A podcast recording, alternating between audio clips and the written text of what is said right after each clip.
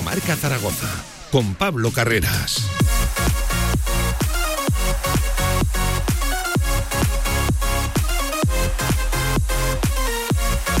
Y con todos los oyentes de la radio del deporte, 5 sobre la una, bienvenidos, bienvenidas a Directo Marca Zaragoza, hoy emitiendo desde el Ayuntamiento de Canfrán, en esta localidad pirenaica. Enseguida, de 2 a 3, conocemos la última hora, el día a día, la actualidad, lo dicho de Canfrán y también de una carrera que arranca en poquito, en apenas tres semanas, la Canfrán Canfrán y que está, eh, desde luego, liderando el panorama. Por cierto, que es este año eh, prueba puntuable para la Copa del Mundo. ¿eh? Enseguida hablamos de Canfrán, pero la primera hora, evidentemente, como todos los lunes, como todos los postpartido, está dedicada al Real Zaragoza, a ese nuevo empate a cero del conjunto amaño, del conjunto de Juan Carlos Carcedo frente al Levante en la Romareda. Se pudo ganar, se pudo perder, también hay que decirlo, y al final se empató. Deja una cosa muy clara, muy evidente estas dos primeras jornadas, y es que hace falta gol, mucho gol en este Real Zaragoza, ya no solo por números, sino también por calidad en el remate. Enseguida de tertulia, enseguida de análisis de todo lo que dio el partido y de mercado. Queda todavía algo más de una semana de ventana de fichajes y el Real Zaragoza tiene que encontrar, como sea, ese delantero. Y hoy les vamos a preguntar, ¿hace falta uno o hacen falta dos? Lo que hace falta son, evidentemente, salidas. Analizaremos, lo dicho, el partido, lo que ha dejado de sí esta segunda fecha de la segunda división.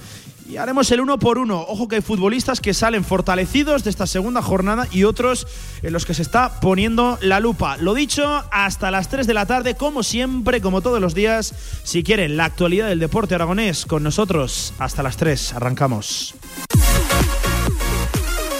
De 1 a 3 de la tarde, directo Marca Zaragoza. Con más de 25 años de experiencia, Anagán Correduría de Seguros te ofrece gran profesionalidad, gestión eficaz y los mejores precios en todo tipo de seguros generales y agropecuarios. Infórmate en el 976 31 8405 y en anagán.com. Tu huerto y tu jardín como nunca con viveros y flores aznar Profesionalidad y experiencia muy cerca de ti. Viveros Aznar, todo lo que necesitas para presumir de huerto y jardín. Viveros Aznar en carretera Villamayor número 2. Infórmate en viverosaznar.com y en el 976 57 45 78. Si quieres sacarte cualquier permiso de conducción, Grupauto. Formando conductores desde hace cuatro décadas. Centros de formación vial Grupauto. 12 autoescuelas con los medios más modernos y una inigualable flota de vehículos. Infórmate en grupauto.com. Grupauto, patrocinador oficial del Real Zaragoza.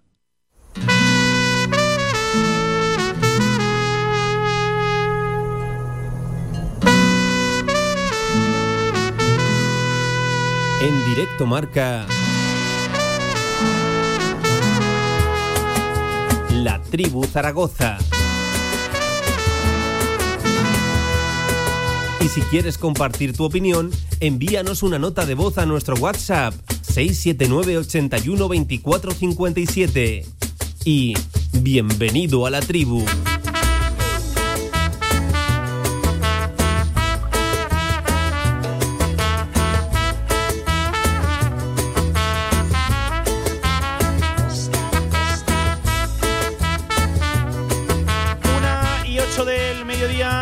Lunes 22 de agosto. Bienvenidos, bienvenidas a la tribu Tertulia Zaragocista hasta las 2 de la tarde para analizar una película que, ¿qué les voy a decir? Nos suena, aunque creo que comprendremos todos, la trama es diferente, la trama es distinta, el equipo muestra otra manera respecto a la temporada pasada, aunque el resultado final, al menos en estas dos primeras jornadas, es el mismo, eh, el mismo que muchas veces la temporada pasada. Creo que precisamente por los 20 empates de los que viene el Real Zaragoza, estos dos pueden estar pues ciertamente eh, contaminados. Eh, antes de nada, me permitirán que recordemos la figura de Alberto Pérez, preparador físico del Deportivo Aragón en su día, con el equipo técnico, con el cuerpo técnico de, Emilio Larraz, también en el Club Deportivo Ebro, con Javi Suárez al frente de la, de la Sociedad Deportiva Egea, que ayer perdía la vida a los 42 años de, de- de edad. Eh, un infarto se lo ha llevado por, por delante. Es un hombre de fútbol, un hombre querido en el fútbol regional aragonés, así que creo que en primer lugar eh, tiene que ir este mensaje de, ánimo para toda su familia, para el club arlequinado, para el cuerpo técnico de, Emilio Larraz y para, eh, lo dicho, todos sus, sus allegados. Se ha marchado un hombre de, fútbol aragonés Y qué les voy a decir, muy pronto, muy muy pronto, de ayer día, pues eh, muy jodido para todos sus, allegados, en fin, un fuerte mensaje de, ánimo. Eh, ahora sí, eh, vamos a meternos ya en materia del Real Zaragoza, lo decía, la película nos suena a todos, empate a, cero, un equipo que dejó media hora para la esperanza, ¿para qué nos vamos a engañar?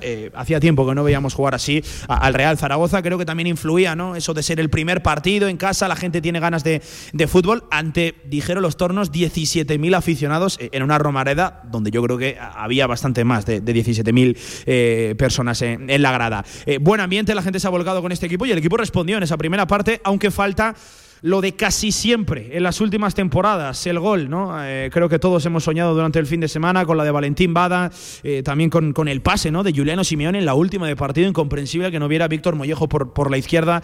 En fin, hubo ocasiones para ganar el partido, también las hubo, ¿eh? Para perder, el Levante disparó eh, al palo, tuvo que aparecer Cristian en una parada sensacional, abajo, en un remate a la salida del córner, por cierto, de un exaragocista de, de Alex Muñoz. Y claro, el resultado, las conclusiones que podemos extraer de estas dos primeras jornadas nos llevan a, lo mismo, a la más que evidente falta de gol cuando todavía quedan unos días de mercado, de, fichajes abierto y tiene que llegar como sea, hoy mejor que mañana.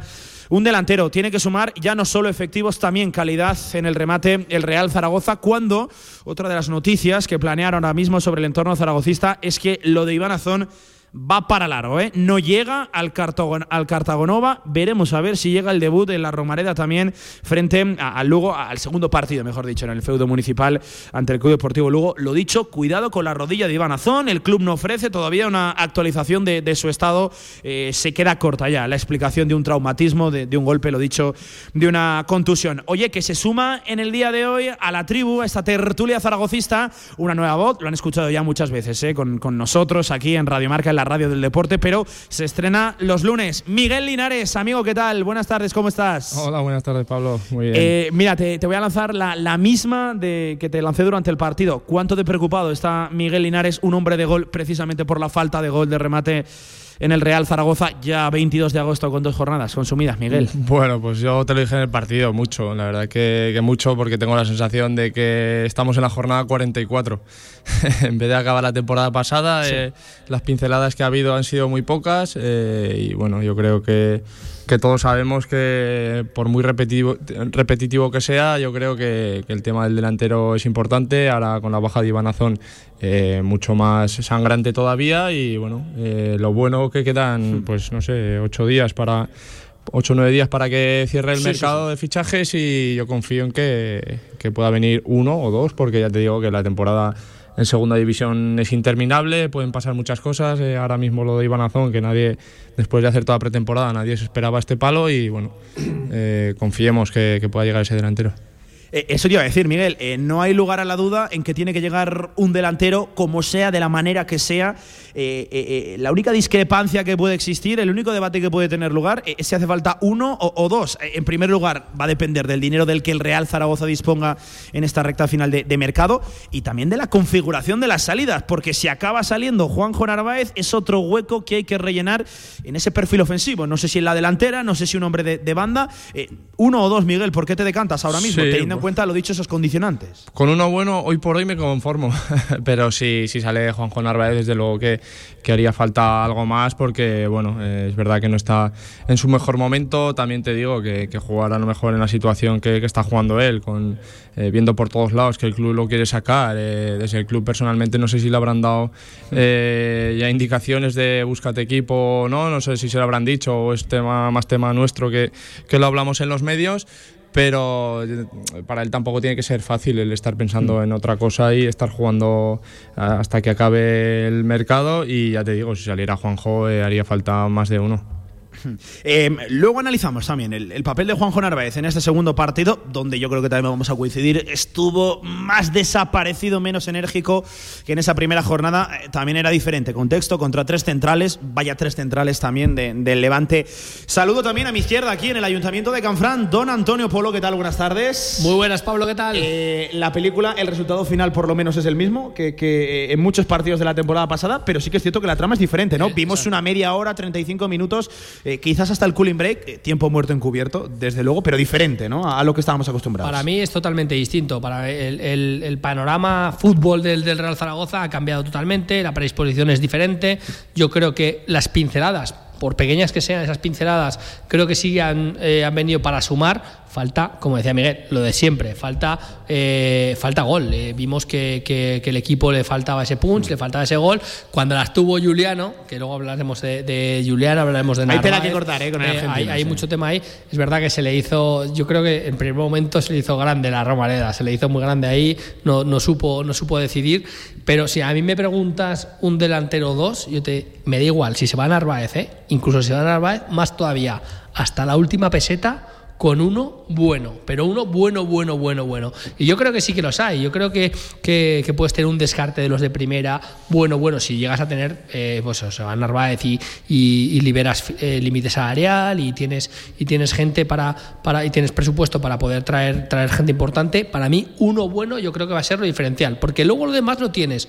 Azón se recuperará tienes a Juliano, tienes, tienes, bueno, tienes gente que, te puede hacer esa segunda cobertura, pero falta, falta alguien ahí que, que, las enchufe. El otro día, el Levante no la enchufó por mala suerte suya. al final ellos podían haber ganado perfectamente, tenían, tenían, bueno, tuvieron larguero, tuvieron varias ocasiones, y eso es lo que te decanta. También tuvimos las, eh, paradas de Cristian, al final este Real Zaragoza tiene que tener un delantero bueno en vez de, con todos los respetos, que para mí, y confío mucho, confío en esta temporada en que creo que lo puede hacer bien Juliano Simeone, pero se encontró ahí, tiene un delantero bueno creo que con el paso del tiempo va a ser mejor delantero yo creo que sí, lo que Yo creo que sí, hay que darle confianza y es el primer partido eh, que, vienes en tercera, eh, que vienes en tercera y se hace muy grande estar contra 20.000 tíos en la grada de la Romareda debutando, por mucho que los tornos digan 17.000, que tampoco me lo creo. 19 años, ¿eh, eh, Antonio? Y es que es así, o sea, y, al final tienes que, es que se te, se te arrugan las canillas ahí cuando, cuando estás ahí en, esa, en ese momento de decidir y es totalmente comprensible, pero un tío de los buenos con galones que se le caen los goles, ese partido, pues posiblemente si el Levante tuvo mala fortuna, tú a lo mejor lo podías haber, lo, podías haber eh, ganado. Y ya te digo, con un delantero bueno, yo te lo dije, te llevo diciendo toda, toda la pretemporada. Yo sí que creo en este equipo, creo en la pomada, porque las pequeñas pinceladas eh, han dado su fruto. Yo creo que el equipo pues eh, tiene, tiene esos, esos mimbres para poder llegar arriba falta el gol y para mí todo, hasta la última peseta, ¿eh? en uno bueno. Y Antonio, agárrate una vez presentado a Antonio Polo, una vez presentado a Miguel Linares, eh, toca presentar al hombre eh, que ha tenido las vacaciones más largas de este verano 2022. Antonio, pensábamos que no iba a volver, ¿eh? No, yo creo, está, este, tiene que estar como el tizón de Moreno este tío, ¿eh? Una cosa increíble, lo de Javier Villar, amigo, ¿qué tal? Buenas tardes, ¿cómo estás? ¿Qué tal, Pablo? Muy buenas. Que teníamos ganas ya de escucharte. Mira, no te voy a preguntar concretamente por el partido del Levante, sino en general por todo lo acontecido eh, eh, en este verano que tú te lo has pegado mal viviendo. Eh, ¿Cómo ves al Real Zaragoza a día de hoy, con estos dos primeros empates, con todavía mucho que hacer en plantilla y en mercado? en fin, ¿cuál es tu sensación al respecto? pues la sensación es muy buena, ¿no? Yo creo que el equipo ha mejorado con respecto a la temporada pasada. La verdad es que eh, lo estáis diciendo de que seguimos también en la misma tónica de, esos empates, nos falta gol, igual que el año pasado, igual que el anterior. Eh, o sea, eh, por un lado la sensación es muy buena, pero por otro los resultados siguen siendo los mismos, ¿no? Lo acabáis de decir vosotros. Yo lo que sí alucino es que, por ejemplo, ahora, como todos estamos ilusionados, todos estamos muy contentos, como la temporada no ha hecho más que empezar, Ahora los empates parece que son buenos. También los rivales han sido muy buenos. Eso también es verdad.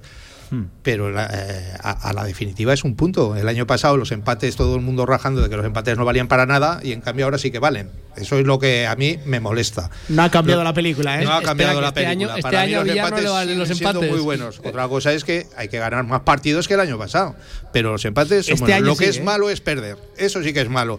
y vamos a que eh, dos jornadas, las sensaciones son muy buenas, nos hace falta gol. Con gol, seguramente alguno de esos dos empates hubieran sido victorias o las dos.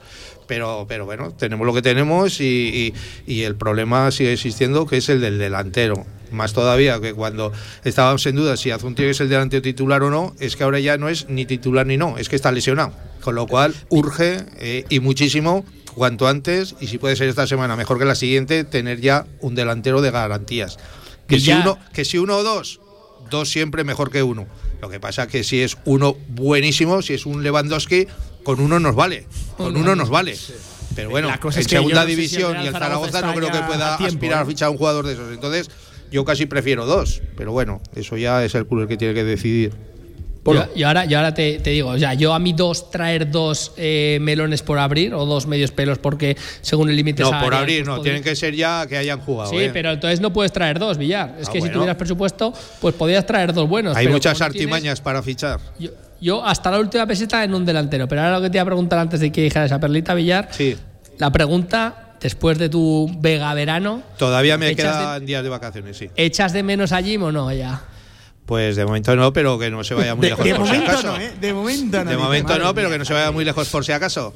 Ha vuelto fuerte, ¿eh? Javier Villar. Nos consta que ha hecho buena pretemporada. Ya, te, lo, ya te, lo, he dicho antes, los empates de Gin eran malos, los de Carcedo son muy buenos. Eh, Miguel, te lo pregunto a ti porque tú has estado al otro lado, tú, tú has vivido mercados eh, como futbolista que ha salido, como futbolista que también ha esperado la llegada de algún que otro compañero en la, en la delantera. Claro, estamos a 22 de agosto y aquí el club hasta hace bien poquito seguía filtrando que iba a llegar un delantero, no sé si usar la palabra ilusionante, pero sí como decía Antonio, de garantías. Yo no sé si está ya el Real Zaragoza a, tiempo de, aquello, porque Miguel eh, es lo que buscan los 22 equipos de la segunda división ahora mismo, un delantero de, garantías. ¿Está a tiempo? Bueno, eh, está a tiempo siempre y cuando, pues lo que hablamos siempre. Eh, es verdad que, económicamente no, es de los clubes más potentes, que seguro que hay, bueno, pues estábamos hablando ahora mismo de, del Levante. El Levante puede pujar por, por quien quiera. si se le lesiona un delantero a falta de un día, el Levante te saca un delantero bajo las piedras. ¿Por qué? Porque tiene presupuesto y porque puede sacar eh, la chequera. Eh, es verdad que el, presidente dijo el otro día que no iba a ser cuestión de dinero, que pues, bueno, pues yo espero que, con los movimientos que han hecho últimamente eh, puedan ampliar el el límite salarial y, pueda salir ese delantero que yo sinceramente este año, como decía Antonio, eh, creo que si un delantero viene convencido de verdad, eh, puede ser vital para, para, estar arriba del todo, porque a lo mejor estos años atrás, eh, bueno, pues sí que es verdad que es el Real Zaragoza, pero muchos equipos, a lo mejor por el tema del proyecto, hay muchos delanteros, perdón, por el tema del proyecto, pues, pues yo que sé, no es tan ilusionante como yo creo puede ser el de este año. el año pasado ya lo sabíamos, que defensivamente el Zaragoza empató 21 partidos, que si hubiera tenido un delantero en condiciones de esos 21, pues yo te digo 5 o 6 se hubieran ganado. Y, este año pues tiene lo mismo que el año pasado, pero mejorado. Entonces yo creo que si hay algún algún delantero que de verdad quiera apostar por, por el Zaragoza, porque una vez que te viene la oferta, pues eh, muchos eh, jugadores también miramos eso, el dónde vamos. El venir a Zaragoza hoy en día es, es, una maravilla, porque juegas en primera división eh, estando en segunda. Y yo creo que, lo que hablamos, eh, que tiene que venir un delantero de renombre, un delantero que, sepa de qué va de qué va la categoría, por mucho que esté en primera o, en segunda. Y yo estoy convencido que con eso pues el Zaragoza puede, puede soñar y aspirar a cotas altas. Y al hilo de lo que dice Miguel, yo lo digo, que eh, para fijarte en los descartes ahora, a finales de mercado, siempre hay, futbolistas con los que el entrenador le dice, oye, búscate equipo que no cuento, tal. Fíjate en los de primera, en los de primera, porque lo ha dicho él. O sea, vienes aquí y por lo menos el tirón mediático también lo vas a tener. Aparte de ese proyecto, aparte de la ciudad, de todo lo que eh, Zaragoza le puede aportar respecto a otros equipos de, segunda o incluso de primera, pero ese tirón mediático también lo puedes tener y venir aquí a este Real Zaragoza ahora mismo, yo creo que es ponerte en la palestra también de un delantero de estos que llamo yo ascensor, que están arriba, abajo, primera, segunda, primera, segunda, de estos equipos de, que le están diciendo que busquen, que busquen equipo, que no cuentan con ellos en un equipo de primera. Yo creo que es el momento. Por eso te digo, ojalá, o sea, ojalá y viendo el estado de forma, y mira que me va a mojar aquí, el estado de forma de Juanjo Narváez, ojalá, eh, eh, bueno, si se, si se le puede dar eh, boleto, casi te, diría, mismo, ahora mismo como está, todo el límite salarial que te puede liberar, que te puede liberar y mucho, lo mismo te digo con Petrovic o lo que sea, todo, hasta la última peseta, con un tío bueno, uno bueno, bueno, bueno, bueno de garantías. Porque para mí. Yo insisto, yo no sé si el Real Zaragoza está a tiempo ya de ese pero bueno, es que, bueno, Pero lo que te digo, pero estás, a tiempo de, estás a tiempo de dos malos. Es que es lo mismo. Por eso decía yo, por eso decía yo el tema de si el delantero está convencido. Eh, muchas veces, eh, yo qué sé, te puedes ir al Granada, pero allí tienes eh, una competencia tremenda. quizá puedas jugar 25 partidos, pero sabes que si vienes a Zaragoza vas a optar, si tú estás físicamente bien, a jugar los 40. eh, vivir eh, como futbolista, te vas a sentir mucho más futbolista en Zaragoza que en cualquier otra ciudad de, de, los equipos de segunda división, se llame Levante, se llame Granada, se llame como se llame. Entonces, ahí es donde me refería yo a que si el delantero apuesta por el Zaragoza, eh, este año ese delantero yo creo que tiene equipo para, para disfrutar y para, para, soñar, porque ahora ha jugado estas dos jornadas. Eh, seguramente que si viene el Lugo y se queda 0-0, va a ser otra sensación de, de empate. Pero claro, empatas contra un Levante en casa, teniendo alguna ocasión, es verdad que ellos también tuvieron, pero eh, yo creo que el Zaragoza, bueno, pues, pues tiene muy buena pinta. Eh, como decía el otro día en el partido, si tiene alguien que acabe la faena. Eh, ahora, por desgracia, Iván en pretemporada ha estado muy bien, pero ahora no está. No lo sé. Yo ya te digo que, que confío en este en este tiempo que queda de, mercado, en que el otro día estaba, como, dice Antonio, el patrón aquí, y que, bueno, que se diera cuenta que, tiene que hacer un esfuerzo que, por plata no va a ser.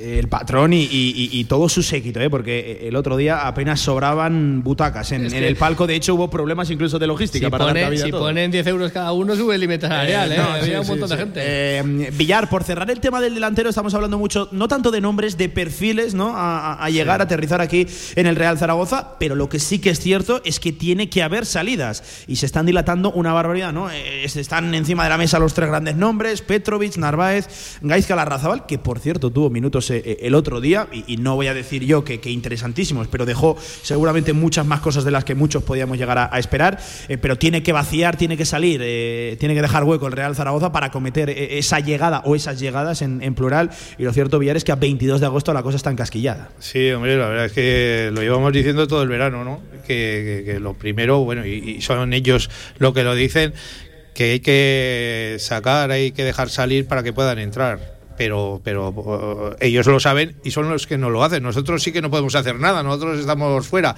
y estamos ahí expectantes a que pueda salir algún jugador para que pueda llegar a ese delantero que queremos. La verdad es que, claro que hay que, dar esa salida. Mira, Villar, eh, em, te la voy a tirar porque eh, esto lo hablábamos con, Antonio el otro día. Eh, en orden de salidas, ¿cuál sería tu preferencia de, esos tres nombres? Larra, Petrovic, Narváez. ¿A quién sacarías primero, quién segundo y quién tercero? Ordénalos. Pues el primero que sacaría sería Petrovic, segundo Larra y tercero Narváez. Eh, entiendo que lo de Narváez, sobre todo influenciado por los pocos efectivos ¿no? que tienes arriba, ¿no? puestos a sacar que el delantero yo sigo confiando en Narváez. Para mí me, es que, insisto, acaba saliendo. Para mí me demuestra que es un buen jugador y que puede, puede tener carrera y futuro en el Zaragoza. Bien acompañado, como decimos si Azón decimos, acompañado de un buen jugador delante será mejor. Narváez, acompañado de un buen delantero también delante, pues también igual es otro buen jugador.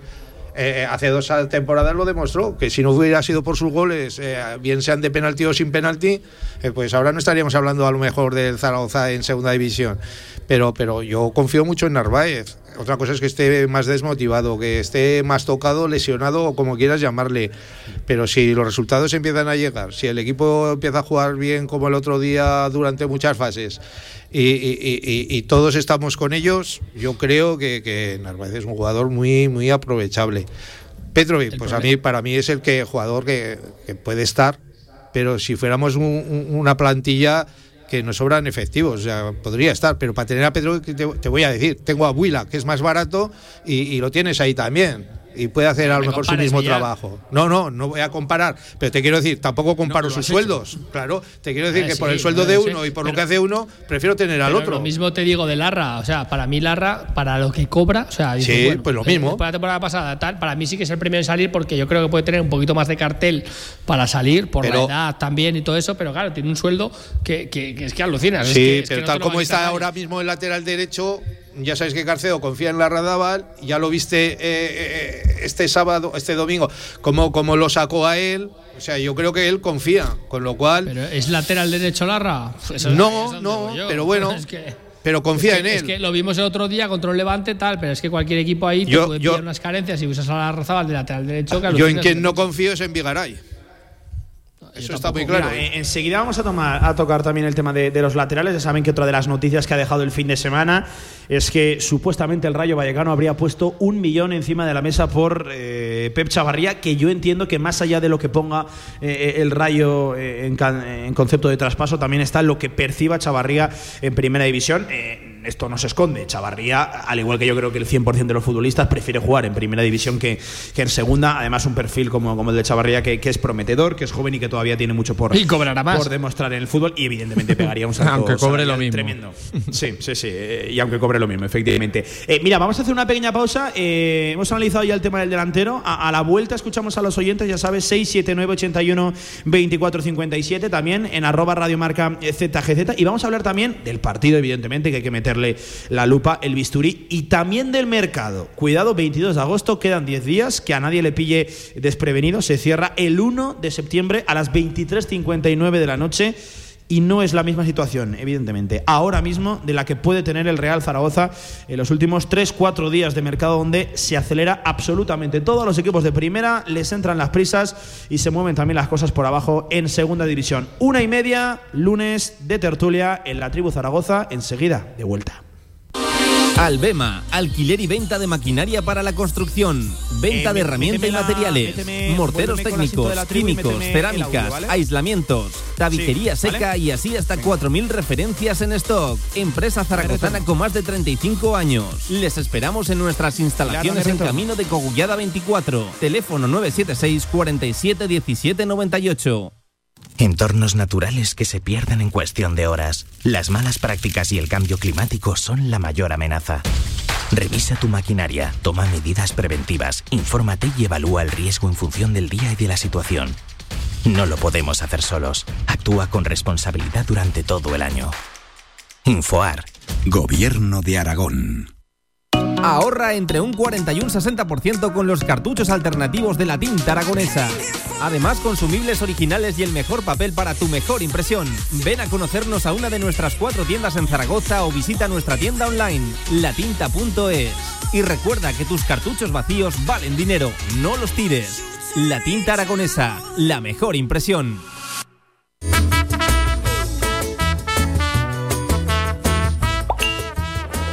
Buenos días, contertulianos. Uy, vaya fichajazo que han hecho hoy. Miguel Linares, buenísimo. Me gusta, más como jugaba. Y ahora más en este programa. Y la verdad que es que si el Real Zaragoza no, consigue un 9, puro 9 para, estos últimos días, la vamos a pasar muy mal. Porque el sábado vi un equipo que está muy bien formado de la, de, de defensa y de medio, medio campo. Pero adelante necesitamos gol, urgente. Si no, vamos a sufrir mucho. Vamos a pasar de muchos empates. Venga, buenos días. Un saludo, pues eh, ahí estaba, ¿eh? Uno de los oyentes, Miguel, que, que la gente Sí, sí, se sí. siga acordando todavía de, de ti, ¿eh? Oye, ¿hay alguno que firmaría que Miguel Linares estuviera ahora mismo como delantero, ¿eh? De, Yo, de Real yo, yo, Zaragoza. yo mismo, el primero. Ya te dije yo que no tenemos límite salarial para fichar a Linares. Que, eh, Miguel, eh, parece muy claro que, que el problema es, es el delantero y, y como decía el oyente, yo estoy completamente de acuerdo. Si el mercado se complica, si el Real Zaragoza no, no consigue hacer ese hueco salarial, no consigue dar salidas, si aquí no llega un delantero, yo me declaro uno de los preocupados ¿eh? de aquí a final de, temporada. sí, está claro. Estaríamos en la temporada pasada, que ibas a empatar muchos partidos y No, que Miguel, yo creo que peor, ¿eh? Yo creo que peor, porque al menos el año pasado tenías número. No sé si calidad en el remate, pero tenías número. Es que este año no tienes ni eso, ni número. Bueno, eh, a ver, yo te digo una cosa, yo confío en, en- en- siempre me lío con los hermanos Giovanni, Giuliano, Giuliano, Giuliano sí, y Gianluca, eh, me, me lío. Y luego está sí- Gio- Giovanni, sí, sí, Sí, Gianluca sí, acaba de se llaman los el- tres se llaman los tres parecidos y me lío Eh, yo yo confío yo confío porque ya te digo el otro día a ver era su primera media hora en la Romareda el chaval yo estoy 100% convencido que quería tomar la mejor decisión pero se precipitó está claro. Quién no se ha precipitado con 19 años en una Romareda que con el aspecto que tenía la- de las últimas jugadas que sabía que tenía que asegurar bueno se le fue pero yo sigo insistiendo que, que- que confío porque los números que, que hizo el año pasado eh, todos hemos necesitado esa oportunidad para demostrar que podemos jugar y él tiene unos números que en cualquier categoría eh, el año pasado son, son muy difíciles de hacer, por mucho que fuera tercera división. Yo siempre lo digo, si tú haces goles en tercera, harás en segunda B, harás en segunda y harás en primera si te ponen, porque todo lo de alrededor eh, evidentemente es mucho mejor. Tus compañeros, el campo campo, eh, los estadios, todo. Entonces yo, yo confío, pero está claro que yo creo que el, el tema, hasta que llegue el delantero, hasta el día 31, el tema del que vamos a hablar todos va a ser el, el de la llegada de, del delantero. Eh, promete ser un mercado muy largo y, y, apunta que vamos a tener que, que echar horas extra ¿eh? el, el, 1 de, de, septiembre. Así que, Antonio, ya, ya sabes, eh, guárdate. Eh, creo que es un miércoles el día que cierra el, el, mercado. Yo, a la hora que cierra, estoy no, dormido. Mira, es un jueves. A la hora que cierra el mercado, estoy dormido ya hace rato. No harías o, la, la o, da, o, dando el biberón. O dando el sí, biberón. No, Javier Villar tiene pinta de que sí que es un poco más animal nocturno. ¿eh? Igual a esa hora sí que le pillamos. Me, me guarda el turno Villar. Aunque, bueno, viendo el ritmo de vacaciones que, que, ha tenido Villar. En fin. Que ha tenido y que tendrá, ¿eh? No te digo que sí. Ah, sí, sí, sí. Y ya por ahí todavía me tengo que escaquear. Ah, hay, que, hay que aprobarlas esas vías. Ma madre mía. Eh. Pero Pablo, pero que, eh, luego puedes contar tus vacaciones, ¿eh? Que tú hablas ah, de los demás, pero las tuyas, ¿qué? también han estado, también han estado bien, ¿eh? Por Se cierto, has aprendido no hasta idiomas.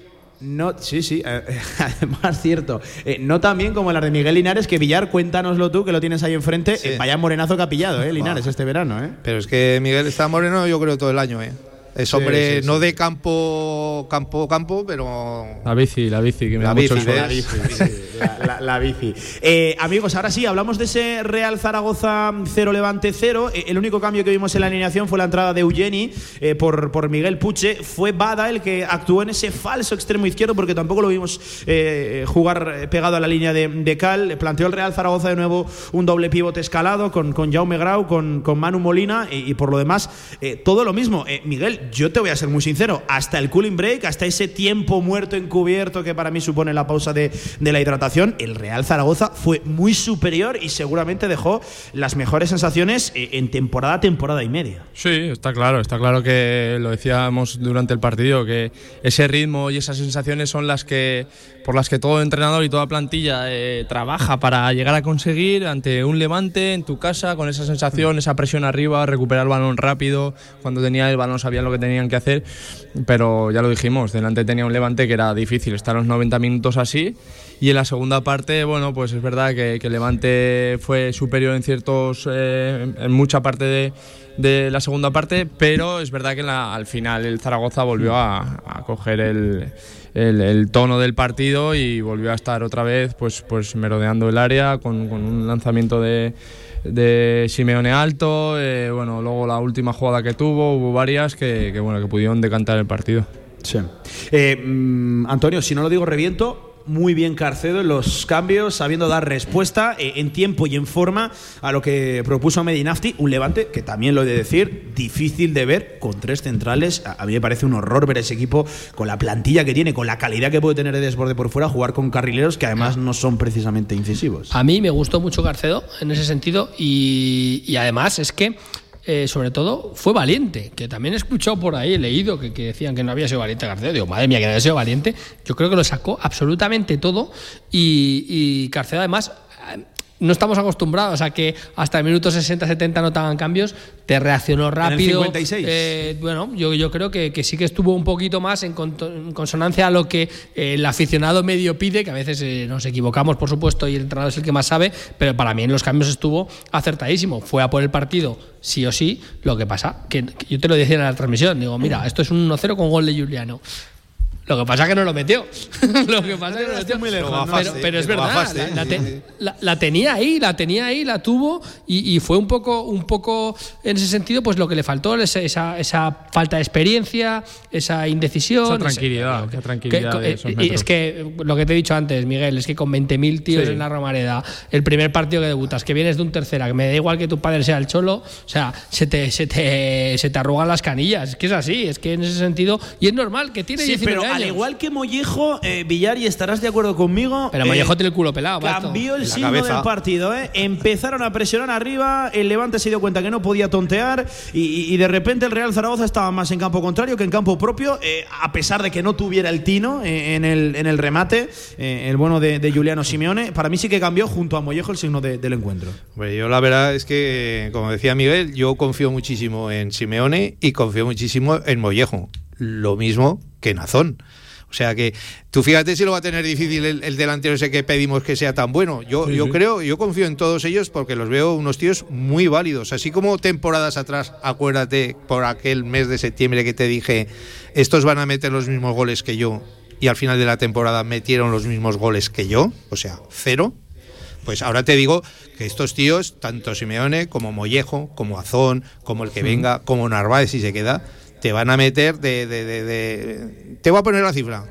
De cuatro o cinco goles para arriba, todos todos. Y eso vale mucho, cosa que no hemos tenido. Y, y, ahí súmale también a Bada, que también te va a meter otros cuatro o cinco seguro.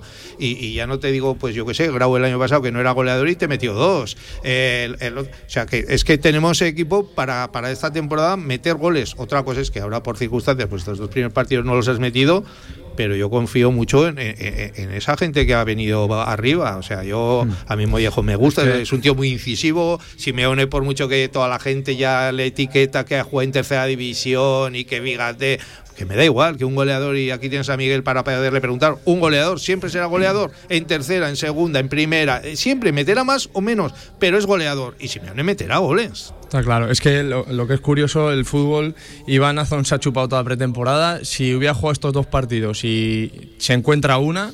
Eh, estaríamos hablando de otra cosa totalmente distinta y a lo mejor eh, desde un punto de vista equivocado, porque en cuanto a números, el Zaragoza, eh, por mucho que Iván Azón ahora hubiera jugado los dos partidos y llevara dos goles, necesita firmar un delantero. Es que la temporada, como decía antes, es larguísima y no puedes estar solo con, con dos delanteros. Bueno, eh, Juliano el año pasado jugaba más en banda prácticamente, pero no, no puedes estar tan cortos con una nómina de, de delanteros en una temporada tan larga. Eh, ¿Qué ha pasado? Pues que encima, para colmo, se ha lesionado Iván Azón, eh, el equipo no, no, ha sido capaz de marcar un gol, pues ahora mismo yo creo que el debate no, no, no existe en otro lado más que, más que en ese, en el gol.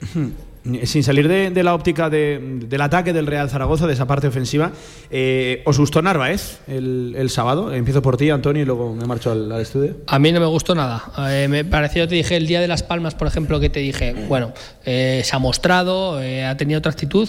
Ya no te digo que te salgan bien las cosas o te salgan mal, porque a Juliano te la acabo de defender.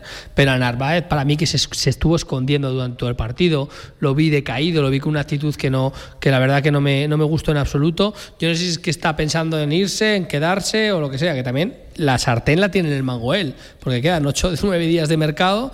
Eh, es que si no renuevas, es que este tío va a estar seis meses aquí viéndolas venir o puede estar perfecto que de repente empiece una racha, ojalá que enchufe y entonces se pone en el mercado, o bueno, no va a dejar de tener un cartel importante y en enero eh, va a firmar gratis por cualquier equipo.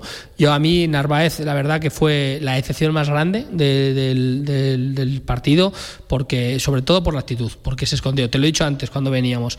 Juliano no hizo nada, pero en dos, en dos carreras que sí, que pedimos carreras, que celebramos sagas de banda, que celebramos las carreras de todo el mundo, mm. que estamos en ese plan ya. Que, que, es triste, pero estamos en ese plan ya. Pero en dos carreras de Juliano hizo más que Narváez en todo el partido. Es que ni, se, mostró. No voy a defender al colombiano, no voy a defender al colombiano, pero eh, es cierto, y esto Miguel nos lo puede explicar porque habrá tenido que jugar muchas veces él solo contra defensa de, tres centrales. Eh, es complicado, ¿no? Eh, en un Real Zaragoza que ya de por sí no, no es demasiado ofensivo, no encuentra con, recurrencia el, delantero, contra tres tipos arriba suele ser bastante complejo. Es, es, muy difícil, es muy difícil. A ver, yo creo que hay un poco de todo. Hay un poco de todo entre que, mira, tú vas a pelear contra esos tres osos que decía un entrenador que tenía yo, que, te vas de uno y tienes otro encima. Eh, es, complicado. Eh, luego lo que decía yo antes, pues quizás eh, la cabeza también esté pensando en otras cosas. Cuando oyes tanta rumorología, por lo menos a nivel de prensa.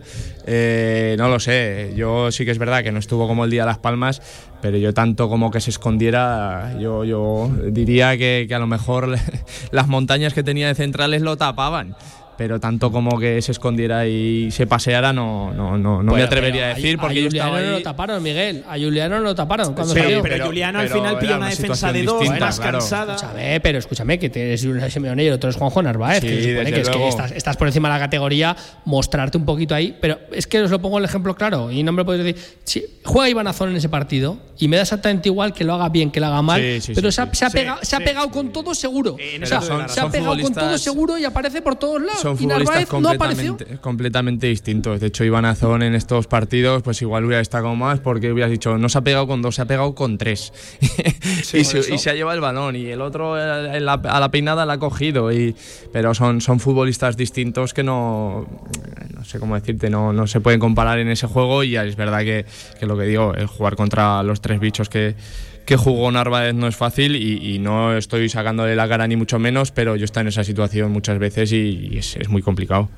Por cierto, un Ibanazón Villar que apunta que tampoco va a poder estar en Cartagena. Veremos a ver el segundo partido de la Romareda en, el Lugo. Algo pasa con, con Ibanazón y, mejor dicho, algo no se está contando de, de, la situación de, de Ibanazón y, y, esa rodilla. Eh, Villar, tú que Eso precisamente, lo voy a decir, eh, tú no has sido el mayor defensor de, de Ibanazón a No. lo largo de todavía su corta, su corta carrera. Mm, Decir defensor no, he, he sido muy crítico con él, que no es lo mismo. Eh, Sí, sí, sí. Porque, porque a mí, eh, ya lo sabes, que aquello típico que siempre se dice, ha luchado, eh, ha corrido mucho, ha peleado todos los balones, lo que estábamos hablando ahora, tal, pero es que un delantero tiene que meter goles. A mí no me vale tampoco de que pelee todos los balones, que luche, que corra, que se pegue con. No, tienes que meter goles, que para eso estás de delantero. Si no, pongo un defensa también ahí de delantero y también corre y lucha y pelea. No, no, pero tú, tu misión es meter goles como la del portero es parar los balones. Eh, yo he sido crítico por eso mismo, que la gente, "Ah, es que mira, pero es que ha luchado más que este otro que cuando sale. Que sí, que me parece muy bien, pero, pero ha metido los mismos goles que el otro que no lucha. Por, un no, lado lo ya, salvas, pero, pero, por otro no. pero las ha tenido. Pero que las por ha lo tenido menos, y las ahora ha tenido. mismo- y Una ahora cosa mismo- importante es tenerlas o no tenerlas. No, porque que sí, cuando no, te- no estás ni en predisposición de tenerlas, Pero- ojo que ahí es donde tenemos el problema. No, y él, Porque- y él se las busca, y él se las busca y las pelea para, para tenerlas. Pero también está claro de que es joven y que tiene que mejorar mucho y que será muy buen delantero. Pero a día de hoy, pues seguro que, que- que- que por delante de él, en el escalafón de la segunda división y todo eso, tendrá, mm, no te va a decir cientos, pero tendrá decenas de jugadores mucho mejores que él. Pero, pero que va a ser nuestro delantero. Y lo malo de todo es que sin ser ese jugador estrella de igual, ya lo estamos echando de menos. Ese es el peligro, que ya lo echamos de menos. Por eso eh, urge, eh, eh, si es esta semana, como te he dicho antes, esta semana mejor que la siguiente, el, el tener ya un delantero un poquito. A mí lo hablaba con Miguel hace un momento, ese rumor de, de- de Jaime Mata que viniera al Zaragoza es que se nos ponía los ojos a todos. Bueno, es que Pero- es que ya estamos pensando como, como dijo Antonio el otro día, que lo oí. En la pomada estaríamos ya pensando Sí, sí. con Jaime Bueno, Mata en el bueno, Zaragoza. bueno, bueno. Hombre, pues para mí sí, para mí yo estoy ahí con Villar. bueno, eh, bueno. Yo, pues yo creo que con un delantero bueno, un Jaime Mata, pues para mí sí, es un tío que te garantiza goles. Y una cosa que quiero decir de Iván Y Azón, también, y también Jaime Mata es como, como, como Iván Azone, de los Sí. que pelean todos los balones y se pega con todo. que- Pero es que encima este las enchufa el, el, el 70%, no como Antes- Azón que Una- puede meter el 40%. Una cosa, Villar, que, que tú tienes ahora, estamos echando, dices tú, todo el mundo está diciendo Iván Azón, Iván Azón, Iván Azón, que luego me veo yo dos partidos de Iván Azón, que no mete un gol el chaval por Y a circunstancias, criticarle. y los palos que le van a dar otra vez al chaval. Que Ya. es que también hay que tener aquí la medida un poco justa con el, con el chaval, que también tiene 20 años, ¿eh? Pero Que escucha, estamos hablando con- de Junior de 19, pero Antonio, es que con este el chaval y con todos, que ya sabes supone cómo somos equipo aquí, ahora. que no es que sea Azón, es que cualquiera. Antes cuando, cuando me refería yo a que un delantero apostara por el Zaragoza, yo hablaba acordándome de, de Jaime Mata precisamente. Si ahora él, eh, tuviera que decidir entre varios equipos de segunda y le diera por, por apostar el Zaragoza, yo creo que sería, vamos, él iba a disfrutar como, como un enano porque iba a seguir en primera división a nivel social, a nivel pf, eh, de estatus y de todo. Es evidente que iba a estar en segunda división pero que, que el equipo ahora mismo está para, para un delantero así, porque el equipo tiene muchas cosas, pero si luego arriba tienes un, bicho como, como Jaime Mata, que, que te saca un poco de, de todo de, de donde no hay, te saca de quicio a los centrales y pa- encima tiene el gol que tiene, eh, estaría muy bien que, que se acordara de nosotros y, y le diera por venirse. Em, oye, em, vamos a dar un paso atrás. Eh, empiezo por ti, Miguel, eh, y, luego lo dejo encima de la mesa y que intervenga quien quiera. Eh, ¿Os gustó, te gustó el centro de- del campo? Quizás Jaume Grau otra vez un poquito más sacrificado, ¿no? Tareas pues no tan vistosas, más efectivos sin balón que, con balón. va cogiendo galones en ese centro del campo Manu Molina, que, apunta, ya lo decíamos durante la retransmisión, a ser importantísimo, hombre de la cuerda de, de Juan Carlos Carcedo, pero vimos también a un Bada eh, eh, pues quizás más participativo en la primera parte que la segunda, al igual que, que Eugeni Valderrama, eh, a Sergio Bermejo potenciando ahí en zona de, tres cuartos. En esa fase de, creación, Miguel, ¿qué te pareció el encuentro del Zaragoza? Sí, yo creo que, hicieron un, partido que, estaba muy, muy trabajado y muy estudiado. lo que hubo fue muchísima movilidad, los, tanto Manu Molina como Yomo Grau como Eugeni bajaban muchas veces a recibir al pie de los centrales y había allí mucha movilidad. Yo creo también que, eso hizo pues que el Levante estuviera un poco perdido a la hora de, fijar las marcas, porque bueno, tan pronto te aparecía por la izquierda Manu Molina, como Ayo Magrao, como yo que sé, como Eugeni, y eso, y eso es eh, porque se ha trabajado, evidentemente. Y a mí me gustó. Eh, Manu Molina, como dices, eh, viene de la mano del Mister, el Mister lo conoce a la perfección. Yo no lo había seguido mucho, es verdad que, sí que lo conocía, pero no, no lo había seguido mucho.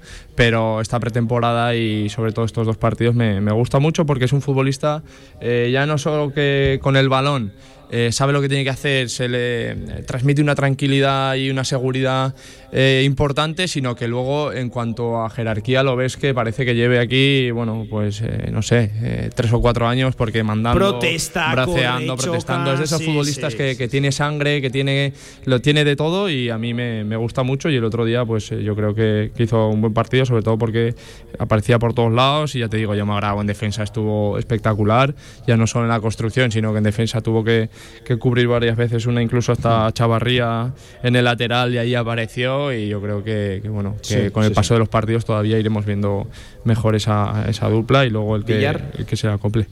Villar, sobre el centro del campo, línea de, medios, eh, ¿te gustó ahí el, Real Zaragoza? Insisto, un Real Zaragoza que todavía está en crecimiento, como decíamos en plantilla, y también en idea, ¿eh? segunda jornada con nuevo entrenador y con un equipo que ha cambiado. Me ha gustado mucho el centro del campo del Real Zaragoza esta temporada porque lo criticábamos el año pasado de que era la sala de máquinas donde también teníamos ahí un, déficit, ¿no? Porque lo que es portero y defensa, eh, ya ves, es la misma del año pasado y sigue siendo y dando los mismos resultados óptimos que, que, nos eh, llevaron al éxito o medio éxito del año pasado de, de encarrilar tantos partidos sin perder o del año anterior de, de salvarnos de un seguro descenso, ¿no? Pero la defensa es caso aparte. Pero lo que ha dado un, paso adelante ha sido el centro del campo que con Grau y, Manu Molina yo creo que, que, esta temporada si las cosas van bien va a ser también una de las mejores líneas de, toda la segunda división. A mí esos dos jugadores me encantan. O sea eh, Grau yo toda la pretemporada para mí si no ha sido el mejor ha sido de lo más regular y un jugador espectacular. O sea que, que, anden con ojito porque se nos va a marchar muy rápido ese jugador de aquí hay que hacer las cosas bien con él. Manu Molina pues ha venido gracias yo creo que al entrenador porque lo conoce bien y, está dando sus resultados y le está dando la razón. Para mí yo a Manu Molina aún le pido Aún le pido un poquito más porque creo que todavía tiene más margen de, de, crecimiento. Sí que es cierto que le pido todavía un poquito más de precisión en el pase, o por lo menos en algún pase de estos más diferenciales, no más, más arriesgados, que rompa alguna línea, no tanto plano. Bueno, pero se nota. Yo creo que hemos dado un, buen salto adelante. ¿eh? Y, yo creo que el que ha dado un pasito atrás ahora cuando ha empezado la temporada ha sido Bermejo, que en la pretemporada vimos que, iba en línea ascendente como acabó la, la pasada pero ahora estos dos partidos de liga yo creo que ha dado el pasito atrás de que no sé qué ha pasado, pero, pero Bermejo también es otro de los jugadores que esta tiene que ser su temporada y que tenemos que confiar mucho en él también. Antonio. Yo ya te he dicho, las pinceladas que, que te ha dado este Real Zaragoza, mucha parte de esas pinceladas vienen por ahí. Manu Molina, fichaje de entrenador que le ha dicho, tú vienes aquí vienes a y vienes a mandar.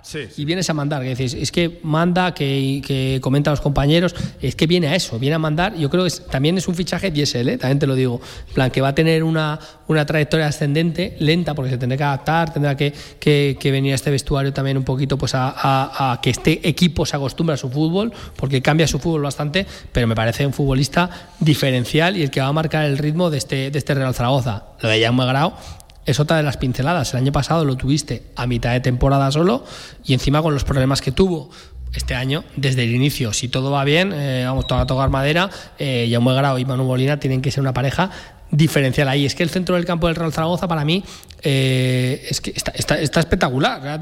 Bermejo, decía Villar, es verdad, pero en pretemporada hemos visto a Bermejo. Yo también creo, como decía él, que, que este tiene que ser el año de, Bermejo. Eugeni, los minutos que te dura, otra vez te lo cambió en el 50 y pico a, Eugeni, porque creo que a lo mejor no da para más, pero los minutos que está, esos 60, esa horita que está de partido, eh, bueno, eh, es un futbolista que tiene una calidad tremenda. Si Pero durara, claro, es lo que si durara dices- 90 minutos no estaría aquí. Bada, que me acuerdo que me decías, te vuelvo a tirar la, la, la pollita, ¿te lo quedarías o no te lo quedarías? Dije, me lo quedaba seguro, porque es un futbolista además que tiene llegada, que tiene No gol. es el mismo, que, ¿eh? tiene, No- no bueno, es el bueno, mismo, bueno, de- yo te esta digo, temporada yo te digo que Bada para mí es un futbolista con llegada, con gol, con presencia, que creo que te da muchísimo a este equipo y va a jugar y mucho. Francho, que salió desde el banquillo, para mí también, Francho, te aporta muchísimo y es una garantía para cuando te falle Pero cualquiera. en su posición, no prácticamente de Pero- delantero. pero- pero ya estás viendo que lo puedes poner donde quieras. Mira cómo te fue a presionar. Mira, tienes una garantía ahí en el, en el banquillo con, con Francho Serrano espectacular. Tanto en centro del campo como en defensa que analizaremos, yo creo que el éxito de este Real Zaragoza ha sido mantener lo que teníamos, que es importante también en un equipo así que tiene tantos altibajos eh, emocionalmente, institucionalmente hablando. Eh, mantenés ese bloque, luego la guinda que estamos hablando todo el mundo, pero en centro del campo y en defensa, para mí el equipo ha pegado con dos pinceladas, con dos toques, un salto de calidad tremendo. Em, claro, eh, esto lo que hace es elevar la competencia de, de una forma tremenda en esa línea de medios, porque eh, lo decíamos. eh, Seguramente coincidamos todos que al final que Mollejo sea titular eh, en este Real Zaragoza es cuestión de tiempo. Alguien va a tener que salir. Ya hay uno en el banquillo, Francho Serrano. Vamos a ver de ese Bada Eugeni Bermejo quién es el que acaba abandonando la, la alineación. Eh, Es decir, Miguel, ahí está carísimo eh, jugar, ¿eh? Encontrar sí, minutos. Sí, sí, sí, desde luego, porque bueno, eh, yo lo que decía, el 11 del otro día me gustaba, pero claro, luego metes a Bermejo, ay, a Bermejo, a, a Mollejo y, y está claro que es un futbolista que ya demuestra estos años que te da cosas, eh, nada más salir en lo que hablamos, eh, a todos nos gusta, se tira, pelea, busca, eh, desquicia la defensa rival, es un futbolista que, que te va que te va a dar cosas. Luego dices, Francho, Francho lo pones ahí y bueno, le dices, tienes que ir a presionar todos los balones y Francho va a ir todos los balones, no se va a guardar. Pero ¿no ves, Miguel, que se le un- corta eh, esa capacidad de progresión, de romper líneas en, en conducción? Sí, sí, pero bueno, eh, quizás en ese momento el míster eh, lo que quería era que, que en defensa fuera el... Es que no tenía más. Claro, es que, que en defensa fuera el primero que, que estuviera apretando para que el levante no saliera fácil, pero luego que, que intentara ser ese que, que- que enlazara con, con la punta. Pero es que lo que hablamos es que yo creo que tiene futbolistas como para. Bueno, Y, y eh, Miguel, la conducción que te hizo Francho en la, en la jugada de Juliano, para mí la jugada de Juliano es 90% de Francho. Sí, sí, sí. ya te Sí, digo, te sí. coges esa conducción, te la coges de atrás y tienes un futbolista que sabes que te va a llegar de área a área, que al final es un futbolista que con, conduciendo el balón es espectacular. Sí, sí, Eh, de área a área. tienes ahí en ese sentido. Juegue 30 minutos, juegue 90, porque ya le hemos visto que, que tiene Sí. un físico que, y además lo que hablamos, es un chaval honesto que, que le dicen que, yo qué sé, ahora tienes que estar en banda derecha y tienes que ayudar al lateral y, y se va a matar por, por ayuda al lateral. Eh, bueno, eh, es un tío que se nota que le gusta el fútbol, que es humilde, que, que acata la decisión del míster y, y bueno, yo creo que, que, como decíais antes, que tenerlo en el banquillo también es un- una garantía cuando no lo metas de inicio, claro. Em, amigos, que nos vamos quedando ya prácticamente sin tiempo, que voy a decirlo así, ¿no? Último repecho de este, de este Tourmalet para arrancar la, la temporada. eh, Las Palmas, Levante. Eh, creo que se eleva el miedo del, del Cartagena, no tanto por sensaciones y juego. Ojo que ayer vino, viene de ganar 2-3 eh, al Huesca en el, en el Alcoraz. Tampoco demostró demasiado el equipo cartagenero, más, infantil el Huesca con los penaltis que, que otra cosa, pero creo que sobre todo se le puede llegar a temer ¿no? al Cartagena por otro buen mercado de fichajes, esta vez pescando más eh, en aquel mundo de, de los veteranos, futbolistas muy contrastados en el fútbol español, en, en segunda, en segunda división. Eh, no se le ha dado demasiado bien ¿eh? al Real Zaragoza visitar el, el Cartagonova en, la- en las últimas temporadas. Viernes a las 10 de la noche, semana corta. Esto va a influir en que Iván Azón no, no llegue, evidentemente, al partido. Vamos a ver cómo la prepara eh, Juan Carlos Carcedo. Lo dicho, el equipo volvía hoy a, a los entrenamientos tras guardar descanso ayer domingo. Y lo dicho, tienen apenas tres días. El jueves ponen rumbo hacia Cartagena. Eh, oye, Antonio, creo que es una buena manera de acabar esta tertulia. La primera en la que se estrena Villar, pues precisamente con un palo a Javier Villar. Pensador zaragocista nos dice: Javier Villar sigue de vacaciones. Narváez se lo queda. Tanta vacación no le ha permitido ver los 30 últimos partidos que lleva el colombiano. Además, decía: Yo a Petrovic no me lo quito porque es el único recambio de garantías de, de, Jaume, de Jaume Grau. Villar, por, por alusiones, que te metía caña pensador del Sinergias zaragocista. Que me parece muy bien que me meta caña, pero, pero cada uno tiene su opinión. Yo, eh, ante la duda, Petrovic o Narváez, yo me quedo a Narváez. A mí, Petrovic, un jugador, eh, lo que decimos siempre, lo que se paga que es el gol, ¿no? Y la gente de arriba y los que tienen calidad. Petrovic, yo no voy a decir que no tenga calidad, pero es un jugador de centro campo que es, es más fácil suplirlo, igual que un defensa. Un, port- un buen portero y un buen delantero, eso es muy difícil de encontrar.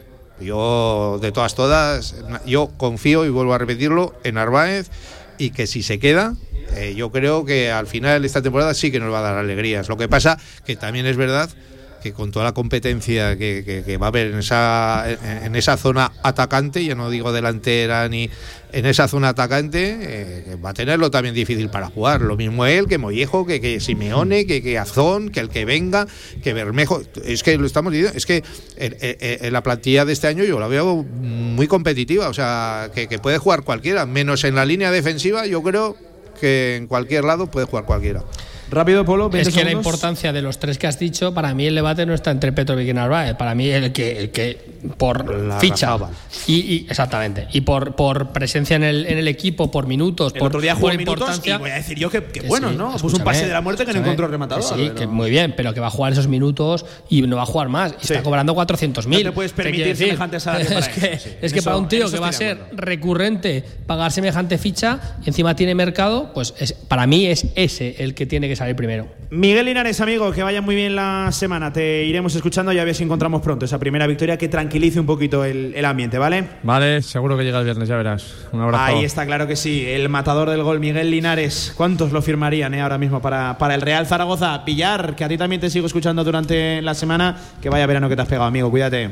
Bueno, Muchas gracias por acogerme de nuevo, ¿eh? Ahí está, claro que sí. Antonio, que oye, nos queda todavía un ratito aquí en, en Canfrán que nos ha cogido bien, ¿eh? La, localidad, ¿eh? fíjate, a 22, 23 graditos. Aunque bueno, en, la capital, en Zaragoza, no hacía no, mal. pero aquí se está mejor, ¿eh? aquí se está mejor. Invita a todo el mundo que venga. ya firmaríamos ¿eh? los dos meses de verano aquí, ¿eh? y verano e invierno, invierno.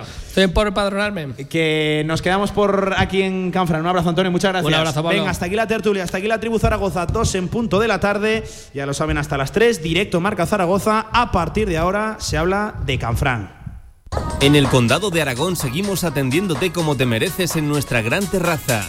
Haz tu reserva o pedidos para llevar en el teléfono 976-798309. El Condado de Aragón, en Camino de los Molinos 42. Nos esforzamos para seguir dando servicio a nuestros clientes. Teatro Principal de Zaragoza. Ven y disfruta del espectáculo, la cultura, la música, el teatro Consulta toda la programación en teatroprincipalzaragoza.com.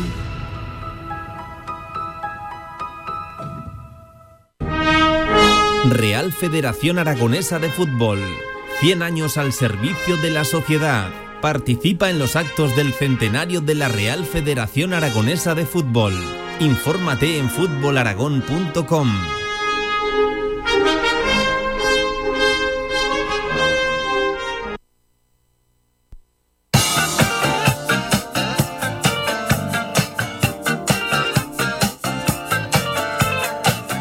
Directo Marca Zaragoza con Pablo Carreras.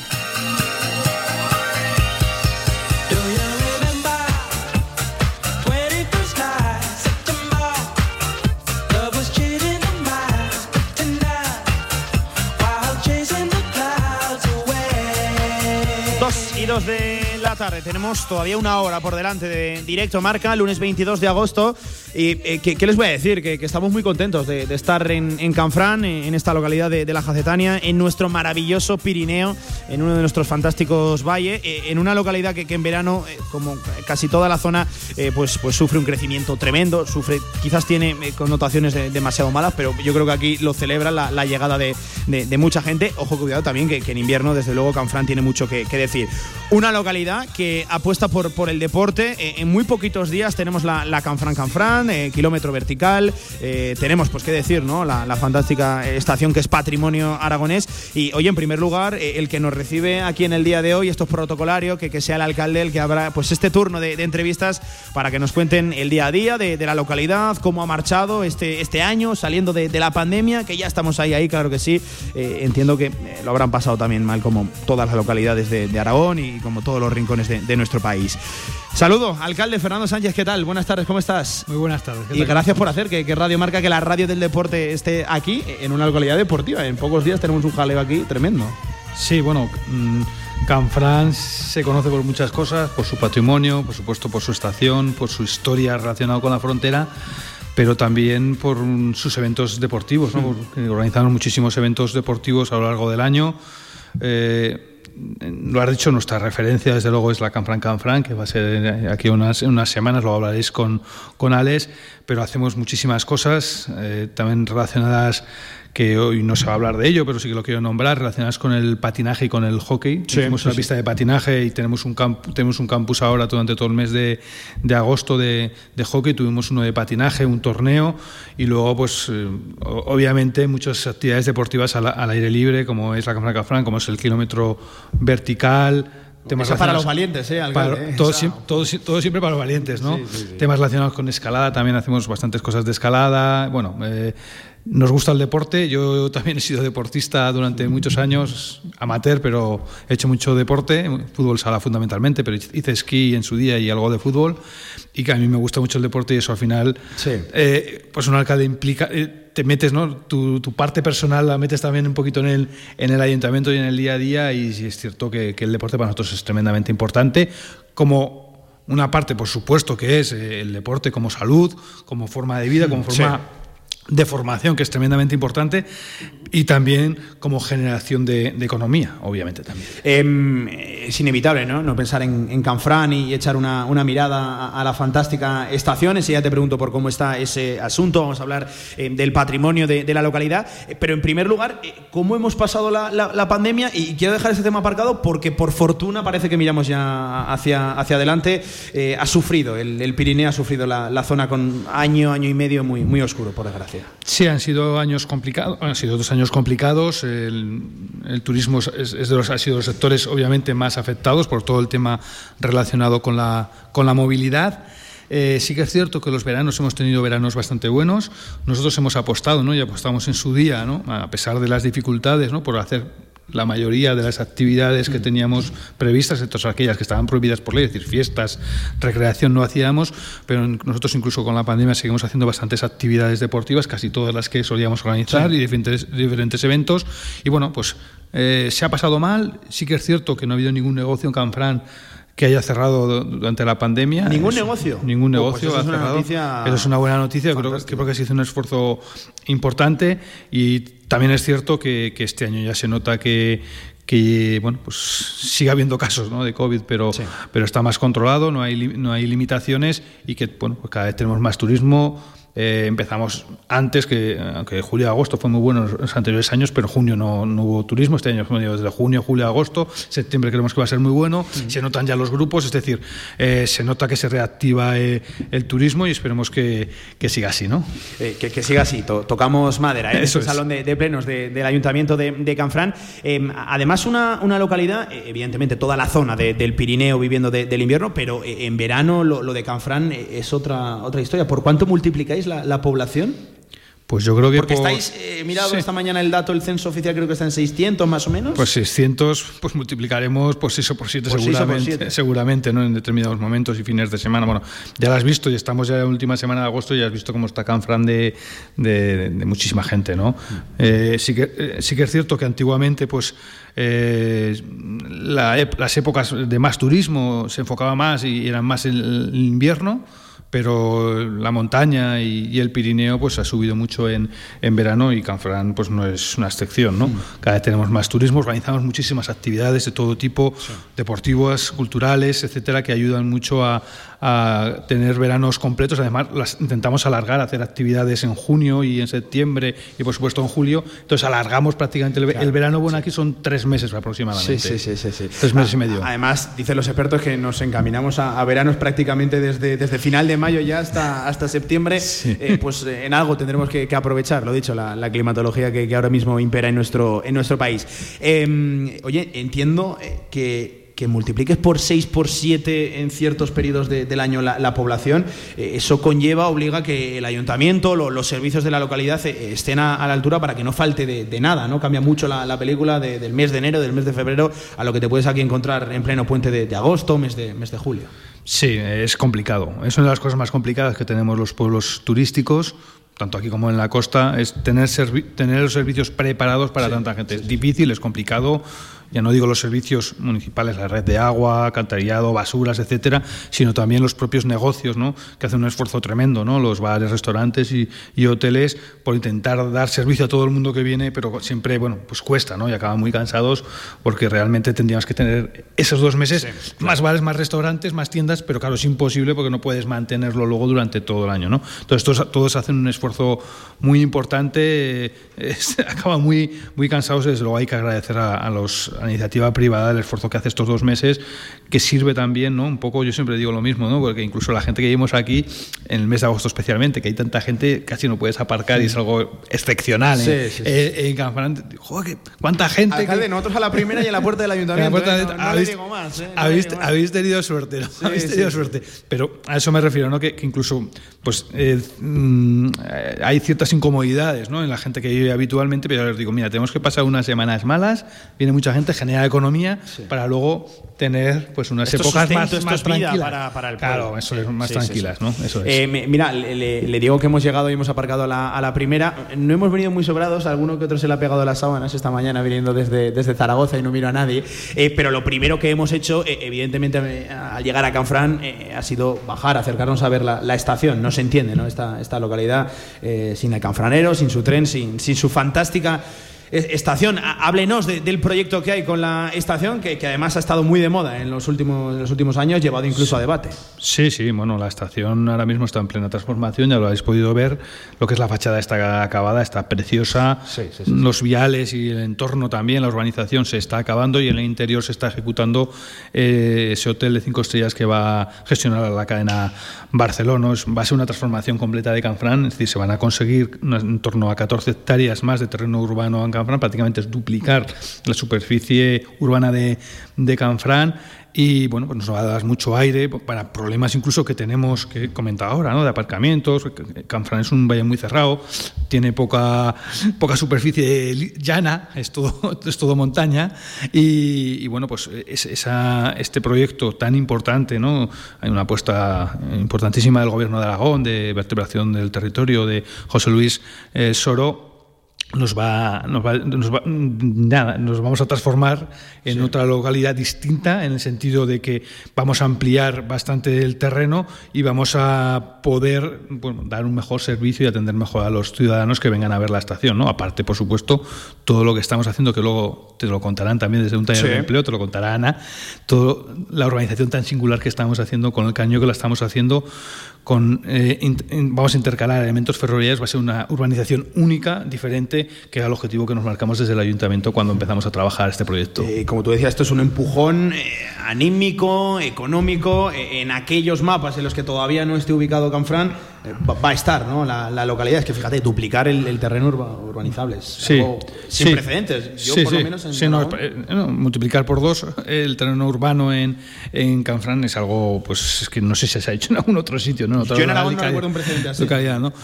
Va a ser sobre todo dedicado, eso sí, es cierto, a zonas verdes, zonas de para paseo, aparcamientos que tenemos muchos muchos problemas. Es decir, bueno, yo creo que va a estar bien pensado, se hacen alguna vivienda, no muchas, unas eh, 350 viviendas aproximadamente más, que es que no es que es bastante es asumible, ¿no? Eh, bueno, eh, estamos muy contentos, muy satisfechos con muchísimas ganas de inaugurarlo y que también pues inaugure ese, ese hotel que también va a ser un motor eh, fundamental para no solo para Canfrán sino para el territorio, para la provincia de Huesca, para Aragón, para la comarca de la Jacetania que va a generar de una manera directa 150 puestos de trabajo. 150 ¿no? puestos de trabajo. Nada más y nada menos. cinco estrellas. Es un reclamo turístico fantástico para, para el valle, para la, la localidad. Eh, por hablar de, de plazos, eh, que, es siempre lo más complicado ¿no? en este tipo Sí. de, de infraestructuras, de, de- obras casi mastodónticas, eh, más o menos dónde nos manejamos. Por los plazos es que lo que es la urbanización, los jardines, eh, poder aparcar, pasear por el entorno de la estación es bastante inmediato, es decir, est- estamos hablando de mes de octubre, entiendo yo, porque está prácticamente terminada la urbanización, y eh, el hotel se está barajando el diciembre, Bueno, eh, ojalá sea en diciembre y si no, pues para el año que viene, para el verano, seguro que estará abierto. Bueno, pues son plazos relativamente cercanos. Estamos Sí, ya sí. aquí casi a final de, Sí, a final de, de obra. Oye, ¿cuál es el, el, eh, una palabra ahora tan de moda entre los modernos? Ese feedback. ¿Qué, qué dice el pueblo? ¿Cómo respira Canfran con, con toda esta obra, con todo lo que se- aquí se está preparando, este proyecto? Bueno, pues yo creo que respira con muchas ganas, con muchas ganas todo el mundo me dice, tenemos muchas ganas de pasear por toda la nueva urbanización, con siempre pues esa incertidumbre, ¿no? Si va a funcionar el hotel, cómo va a funcionar, esa transformación de Canfrán de hacia un turismo de, de cinco estrellas superior, que es, Sí. es el hotel, cómo lo vamos a hacer, es decir, siempre, obviamente, todos tenemos, cuando hay una gran transformación, una parte de preocupación y una parte de ilusión. Claro, es que, y perdón que le corte alcalde, no es que vaya a cambiar el perfil del turista, pero sí que va a sumarse otro tipo de, de perfil, ¿no? Y, y tiene que estar la localidad preparada también. para ello. Exactamente, ¿no? Y todo eso es lo que le damos muchas vueltas a la cabeza a todos y que intentamos estar a- intentaremos estar a, a la altura. Es una apuesta arriesgada, valiente, que bueno que hemos conseguido sacarla adelante y ya te digo, tenemos sobre todo yo lo que la palabra diría es ilusión, por el futuro. Oye, y aquí estaremos para, para contarlo, ¿eh? ya, ya, ya lo sabes, seguro que sí. Eh, hablamos de patrimonio de, de la localidad, evidentemente con esa estación que, que- que nada más que atraviesas el, el pueblo, pues eh, es inevitable que no se te desvíe la, la mirada a la derecha si subes, eh, a la izquierda si, si bajas, pero tiene mucho más, Canfrán tiene mucho más patrimonio. Hablarnos un poquito de, de- de que- qué joyas se encuentran aquí escondidas. Bueno, el patrimonio de Canfrán está íntimamente relacionado con su situación geográfica y su situación de frontera. Estamos en lo más alto del Pirineo, al lado de, de Francia, y eso ha marcado mm, Canfrán Estación y Canfrán Pueblo, ¿no? porque somos una única localidad. Y ha estado íntimamente relacionado con el paso, con las influencias francesas, obviamente, y con el Camino de Santiago. ¿no? Para mí, para nosotros es muy importante el Camino de Santiago. Eh, Canfrán ha vivido mucho del paso y del Camino de Santiago, que es patrimonio de la humanidad. No tenemos Sí. tantos patrimonios de la humanidad en nuestra, en nuestra comunidad autónoma, y uno de ellos es el Camino de Santiago francés, el que pasa por aquí, que pasa por el Somport y que atraviesa, que llega hasta Jaca y ya se va a la zona de, de Navarra. Eh, y nosotros desde el ayuntamiento hacemos una apuesta muy importante, mm, primero porque es un, genera que- obviamente economía, el que pasen peregrinos te genera economía, pero también la puesta en valor de nuestro pasado y nuestro patrimonio anterior y, y- y- y es lo que nos ha ayudado a ser lo que somos, ¿no? Entonces hay que tener mucho respeto siempre hacia la historia, ¿no? Y eso hemos tenido, hemos abierto hace muy poquito un albergue impresionante que pues, animo a cualquiera a visitarlo, que es en Canfranpueblo, uno de los mejores albergues del Camino de Santiago, así lo han Mm, dicho, sí, sí, que está en Canfranpueblo, nuevo, recientemente inaugurado el año pasado, que está funcionando bastante bien. Y, y, bueno, pues eh, aquí en Canfrán Estación vamos a hacer un centro de atención al peregrino y vamos a- seguimos apostando por el Camino de Santiago, que es una de las cosas que quería comentar hoy, ¿no? la, la importancia del camino, que es patrimonio de la humanidad. Y luego también, como decía, está en la frontera, hay un patrimonio defensivo muy interesante en nuestra localidad, que también lo ponemos en valor, desde la torreta de fusilería de Canfrán, que es otro emblema. Si hay una foto, es la torreta de fusilería Sí, de Canfrán. sí, sí, hay muchas eh, cuando lo ves siempre es- es una foto, una foto que no puede faltar ¿no? en Canfrán y luego la línea P, la famosa línea P, línea de los Pirineos que construyó Franco para la posible invasión aliada, que nunca se utilizó, gracias a Dios nunca se utilizó, porque las guerras son muy malas todas, y, y- pero sí que hemos recuperado esa parte porque se llegó a hacer y la historia, verdad que a la gente le gusta mucho ¿no? el visitar la, la línea P y es uno de los atractivos que tenemos. ¿no?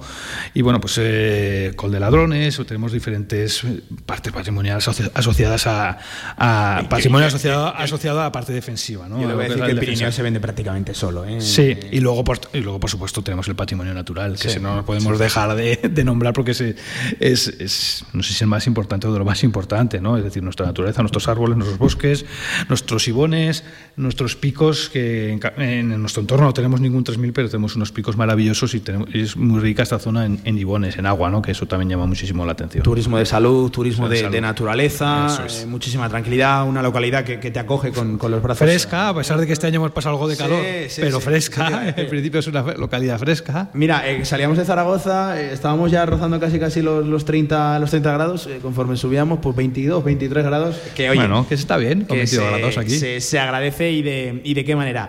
Pues, eh, alcalde Fernando Sánchez, que eh, en primer lugar, si usted está ilusionado, nosotros en, en Radio Marca no- nos quedamos ilusionados, que ahora vamos a tratar también eh, materia deportiva. Eh, pero simplemente le voy a pedir una última. Eh, habrá muchísimos oyentes ahora mismo en el coche, saliendo de- del trabajo. Por cierto, un saludo a todos aquellos que han vuelto a trabajar en el, día de, hoy, que serán, eh, por desgracia, muchísimos. Eh, pero claro, muchos habrán estado ya en Canfrán o habrán oído hablar de Canfrán. Habrá otros, no muchos, entiendo, que, no hayan oído todavía hablar de, la estación, no habrán visto todavía una postal de, la localidad. ¿Por qué es obligatorio acudir a, a esta localidad, aunque sea de, de paso un día, eh, emplear eh, unas horitas aquí en el pueblo? Bueno, porque lo que hemos comentado hasta ahora, ¿no? Porque es parte viva de la historia de, de Aragón, relacionada, relacionada mucho con su estación. La estación es un emblema, la estación de Canfrán y la línea internacional de Canfrán es un emblema de todos los aragoneses y es una visita obligada para todos los aragoneses y si nos escucha gente que es fuera de Aragón también, ¿no? Y ferroviarios, ¿no? Pero para los aragoneses es- especialmente, ¿no? Y porque además pues ha sufrido una transformación, no estamos eh, en un periodo de decadencia como estuvimos en muchos años y con la estación cada año que venías a verla, eh, pues eh, cada vez estaba, estaba más derruida en peores condiciones, sino que hemos entrado en un, en un momento de ilusión y positivo en el que está co- completamente rehabilitada y en muy pocos días, meses, ya se podrán visitar esos jardines alrededor de la estación y, les va a sorprender mucho pues, con el cariño que, lo hemos hecho, que lo hemos hecho desde el ayuntamiento, desde el taller de empleo, desde la, empresa que lo está ejecutando, Suelo y Vivienda de Aragón y por supuesto pues en ese sentido me vas a permitir también que le dé las gracias a José Luis Soro, al consejero de vertebración del territorio, que, que, bueno, se ha implicado muchísimo y sin él esto tampoco hubiera sido posible. Pues eh, Canfrán, para, para todo el mundo que quiera venir a, a visitarlo, a, a gastar unos días aquí, a emplear eh, sus vacaciones, cualquier fin de semana, cualquier hueco que tengan, es una localidad que, que merece la, la pena. Y Fernando Sánchez es su alcalde, que como anfitrión, hoy aquí, aunque creo que te he robado el asiento porque estoy en, en- en la mesa central. Bueno. Pero, oye, muchísimas, muchísimas gracias por, por hacer esto posible. Me quedo en buenas manos, me dicen, ¿no? Te quedas en muy buenas manos, te quedas en la Canfran Canfran, el kilómetro vertical, con Carlos, que no ha hablado nada del laboratorio, pero como tiene Sí, sí, sí, tenemos laboratorio el científico. laboratorio, laboratorio subterráneo y Carlos habla mucho y muy bien, y con, que ya te he adelantado, con Ana del taller de empleo que está ejecutando esa, una pa- la parte ferroviaria de, de la urbanización de la estación. Pues eh, muchas gracias, alcalde. Gracias a vosotros. 2 y 20 de la tarde, pausita, muy rápida, a la vuelta. Eh, quiero que expliquen a todo el mundo marca, a la radio del deporte, eh, lo que es la Canfran Canfran, que, bueno, para los más atrevidos, y cuidado que lo vamos con, kilómetro vertical, con, con una carrera que tampoco dejará indiferente a nadie. A- además, a muy poquitos días eh, de, de su celebración. Venga, una pausa y estamos de vuelta. Directo marca hasta las 3. Dos décadas de pasión por el básquet, 240 meses de emociones, 1042 semanas de rasmia, millones de ¡Vamos! 20 años muy dentro de ti. Abónate a Casa de Mon Zaragoza. Más info en casademonzaragoza.es. ¿Necesitas financiar un nuevo proyecto? ¿Renovar maquinaria para tu empresa o financiar tu circulante? En Martitegui Asesores, desde nuestra amplia experiencia, conseguimos facilidades para el acceso a financiación bancaria para tu negocio. Olvídate de preocupaciones con martiteguiasesores.es, expertos en financiación y negociación bancaria en Aragón. En Trofeos Rivers seguimos trabajando para ti. Trofeos, placas, medallas y distinciones. Ven a visitarnos Avenida San José 7 con cita previa en el 976-410-602 o teclea trofeosrivers.com. Trofeos Rivers, premiando a los mejores desde 1976.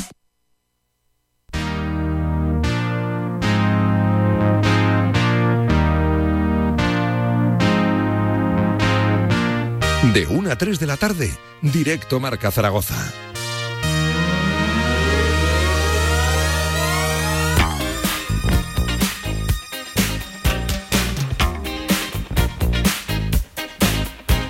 22 minutos pasan de las 2 de la tarde. Seguimos desde Canfrán, aquí desde la Jacetania, hablando ahora de una carrera de, montaña eh, que, es ya todo un clásico y, que va a más. Solo hace falta ver eh, los patrocinadores que sustentan la, prueba, el número de ediciones. Este año, si no me equivoco, ya la decimosexta. eh, y en fin, toda una aventura que además tiene tres distancias para los más valientes, para los que quieren disfrutar de- del fantástico paraje que tienen aquí en, en Canfrán. Vamos a hablar con su director, con el director de la carrera, que es Alex Varela. Hola Alex, ¿qué tal? Buenas tardes, ¿cómo Bu- estás? Buenas, ¿qué tal? Eh, oye, eh, la Canfrán Canfrán, eh, recuerdo que además la presentabais hace no tanto en, en- en Zaragoza, en, en la, en la capital. Eh, es una prueba que evidentemente año a año va más. Decimosexta edición, 15 años realizándola. Eh, hay que ver, ¿no? Las marcas que lo decía están metidas de- detrás. Se nota que, que es una carrera de, de impulso, es una carrera de fuerza. Bueno, es una carrera que desde que nació hace, pues eso, 15 años, 15 ediciones realizadas y vamos por la decimosexta, pues ha ido creciendo poco a poco hasta llegar a donde está y ya el año pasado, pues realizándose una Copa del Mundo en Canfrán con dos campeonatos de España y bueno, este año volvemos a ser Copa del Mundo. Eh, vienen ahora mismo los líderes de Copa del Mundo y la verdad que muy contentos de que año a año pues vaya cada vez a más. Eh, eso te iba a decir, eh, lo comentaba en la careta del programa, sigue siendo prueba puntuable para la, Copa del Mundo, eh, pero hasta incluso yendo más allá, lo ilusionante está quizás de cara a la, temporada que viene, ¿no? que, que sea sede directamente de, una prueba internacional, ¿no? el año 2023. La verdad que, bueno, sede internacional ya fuimos en 2021, en 2020 nos, nos, concedieron también lo que es la sede de Copa del Mundo, lo que pasa, pues bueno, con la pandemia pues se suspendió. 2021, hmm. pues para que os hagáis una idea, pues tuvimos a dos campeonas del mundo vigentes aquí corriendo las dos distancias y este año pues volvemos a tener esa sede. De cara a 2023, como dice, nos presentamos como candidato al mundo, nos quedamos detrás de una prueba y de una ciudad como Innsbruck, que ha sido dos veces olímpica. Bueno, quedarse detrás de, de, Austria, pues bueno, de, de Innsbruck, pues no está mal, ¿no? Ya, no tanto, ¿no? ¿no? está tan mal, ¿no? Nos hubiera gustado tenerlo, pero bueno, hay que seguir mejorando pues lo que es nuestra propuesta, nuestra candidatura para apostar más adelante pues por ese futuro. Eh, mira, eh, la semana pasada eh, hemos ido informando durante toda la semana que, teníamos programa, este lunes en, en Canfrán, y nos llegó el mensaje de, un oyente que, nos decía que, él corrió de las primeras Canfrán, Canfrán, y que cómo ha cambiado la, carrera ¿no? con el paso del año, internalización, en fin, que, es un crecimiento imparable. Yo no sé dónde veis el techo de la Canfrán, Canfrán. Bueno, el techo, lo hemos dicho varias veces, es ser sede del Campeonato del Mundo absoluto. O sea, ya lo hemos intentado para 2023 pues como he dicho no se consiguió, pero bueno, es el techo y es el máximo al que puede aspirar mm. una, una prueba de este evento, una carrera de montaña que ya no solo es la Copa del Mundo, ¿no? que son dos disciplinas como es el kilómetro vertical y una clásica de 16 kilómetros, sino que también tiene tres distancias, una maratón, que es con la que empezó todo, ¿no? que ya es, decimos, esta edición, en la que primera edición corrieron 19 participantes, ¿no? hemos pasado en 16 años de 19 a 500. De 19 a 500, ¿eh? Sí, y luego, bueno, tenemos dos distancias ultras, la pequeña por denominarla de una manera, que son 70 kilómetros y 6.300 metros de desnivel positivo, que en muchas otras carreras, en muchos otros lugares sería la prueba reina. Y nosotros, bueno, pues tenemos esa 100K, los 100 kilómetros más largos del mundo, es que dice mucha gente. Para los más valientes, sí. Sí, bueno, es una prueba que hace falta en el currículum deportivo, que se examina uno a uno cada de los participantes que viene y, bueno, pues también le da un toquecito especial, ¿no? quizás más, profesional, más, más, selectivo, ¿no? No cualquiera puede correr. Eh, más que más profesional, lo que hacemos es buscar una experiencia en montaña de cara a la seguridad, ¿no? Tenemos una prueba que hay 39 horas para hacer, que se hacen 9.000 metros de desnivel positivos, 8.848 y otros 8.848 negativos, que sinceramente pican más los negativos que los positivos para el cuerpo y la verdad que, que, bueno, hay que tener una experiencia porque se recorre todo el pueblo, todas las cimas, 13 2000 y pico, no llegamos a 3000 como ha dicho Fernando, pero estamos en 2000 y pico, el 70%. ¿No hace falta más tampoco? No, no hace falta más, la verdad que, que bueno. Y luego la verdad que el 70% por encima de 2000 metros hace que la prueba pues eh, tenga un extra de dureza en la parte técnica, pero también en estar aclimatado para esas alturas. Y eso es lo que buscamos con ese currículum deportivo. Em, además, em, hablando de ese crecimiento, de, esa línea hacia arriba que, ha llevado la, la, Canfran Canfran, tú nos puedes dar buena prueba de ello. Si no me equivoco, llevas nueve años, ¿no? Siendo director de, la carrera. Este va a ser el, sí, el noveno el año. noveno año, sí. he hecho los deberes. ¿eh? Sí, sí. Eh, claro, tú, tú al final has, bueno, cuando la cogiste, ¿cómo estábamos? Bueno, yo los dos primeros años yo no tuve relación con la carrera casi, la verdad, para que no nos engañar. Luego corrí cinco años y ahora llevo ya nueve de director. Nueve años de director. Hice un año la de 30 que se hacía antes y luego cuatro la maratón y luego ya pues pasé a dirección de carrera. La carrera, bueno, ha evolucionado ni mejor ni peor, ¿no? Las cosas hay que van cambiando, ¿no? Claro, claro. Hay que ir adaptándose también a los tiempos que tenemos hoy en día y bueno, pues ha cambiado mucho.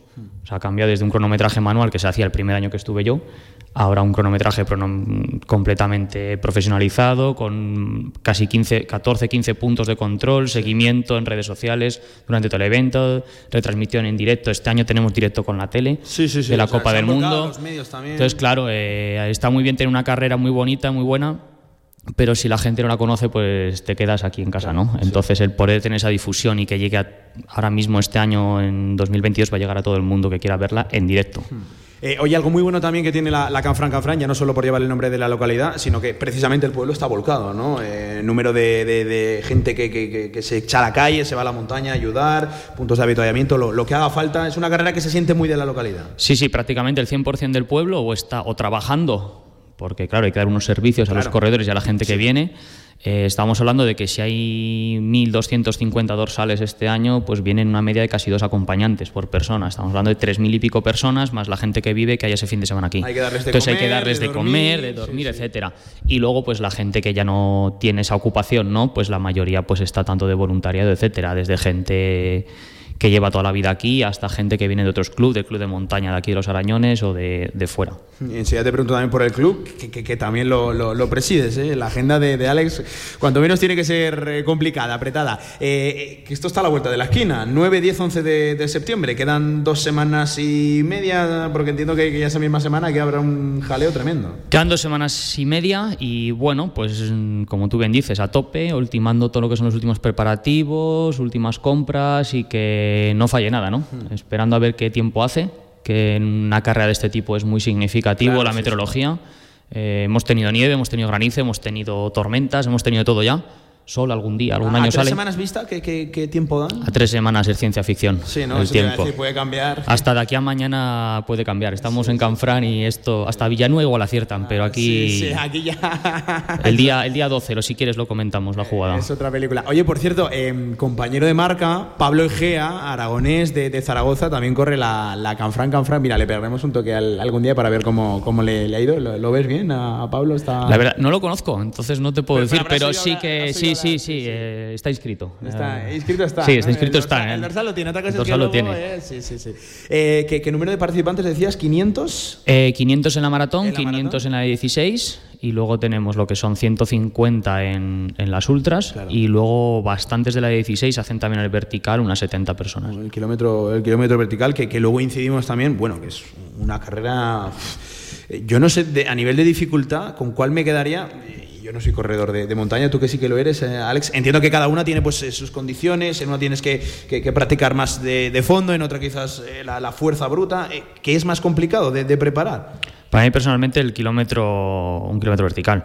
Aquí está Ramón, yo he corrido una vez el kilómetro vertical Sí. que organiza él y para mí fue la carrera más dura que he hecho en, y una carrera de una hora escasa. Hombre, Que la hayas corrido una vez. Pero la he corrido una vez y no sé si me engañará otra vez. O sea, lo pasé muy mal. eh, Ir agónico a 180, 190 pulsaciones durante casi un 50 minutos o 50 y pico, no me acuerdo el tiempo que hice.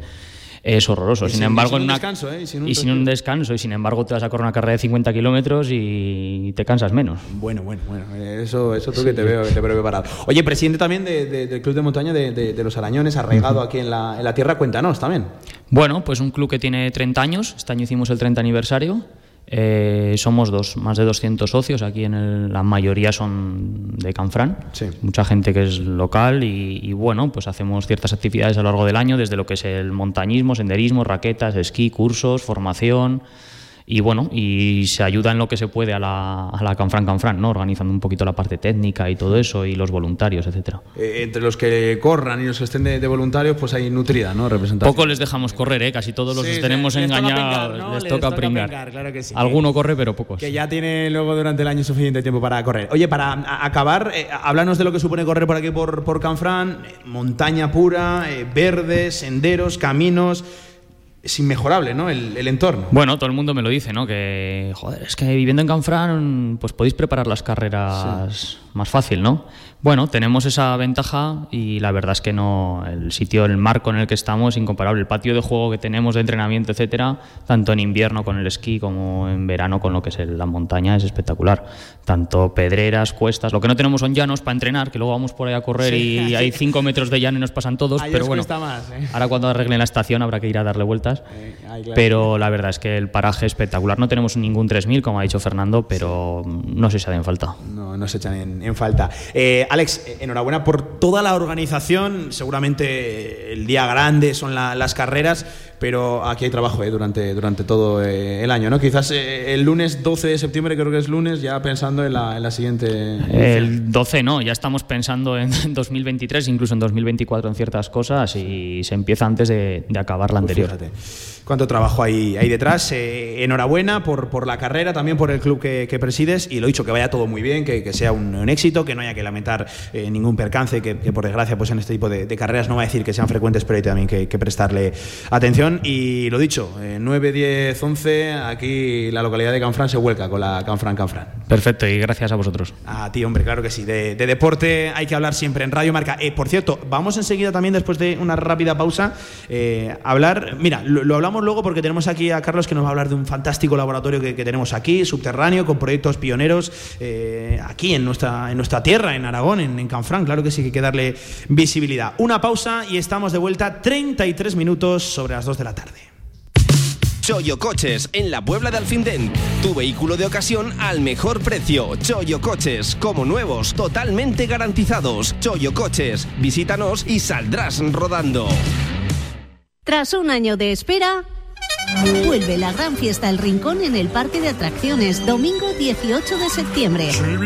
Consigue tu pulsera por solo 8,90 euros en Tiendas El Rincón. Atracciones, regalos, espectáculos y muchas sorpresas más. No te lo puedes perder, te esperamos. En Sabiñánigo, Hotel Villa Virginia, un impresionante edificio de piedra a 30 kilómetros de las pistas de esquí, 22 habitaciones con todas las instalaciones de un hotel de auténtica categoría. Hotel Villa Virginia, más información en internet, hotelvillavirginia.com.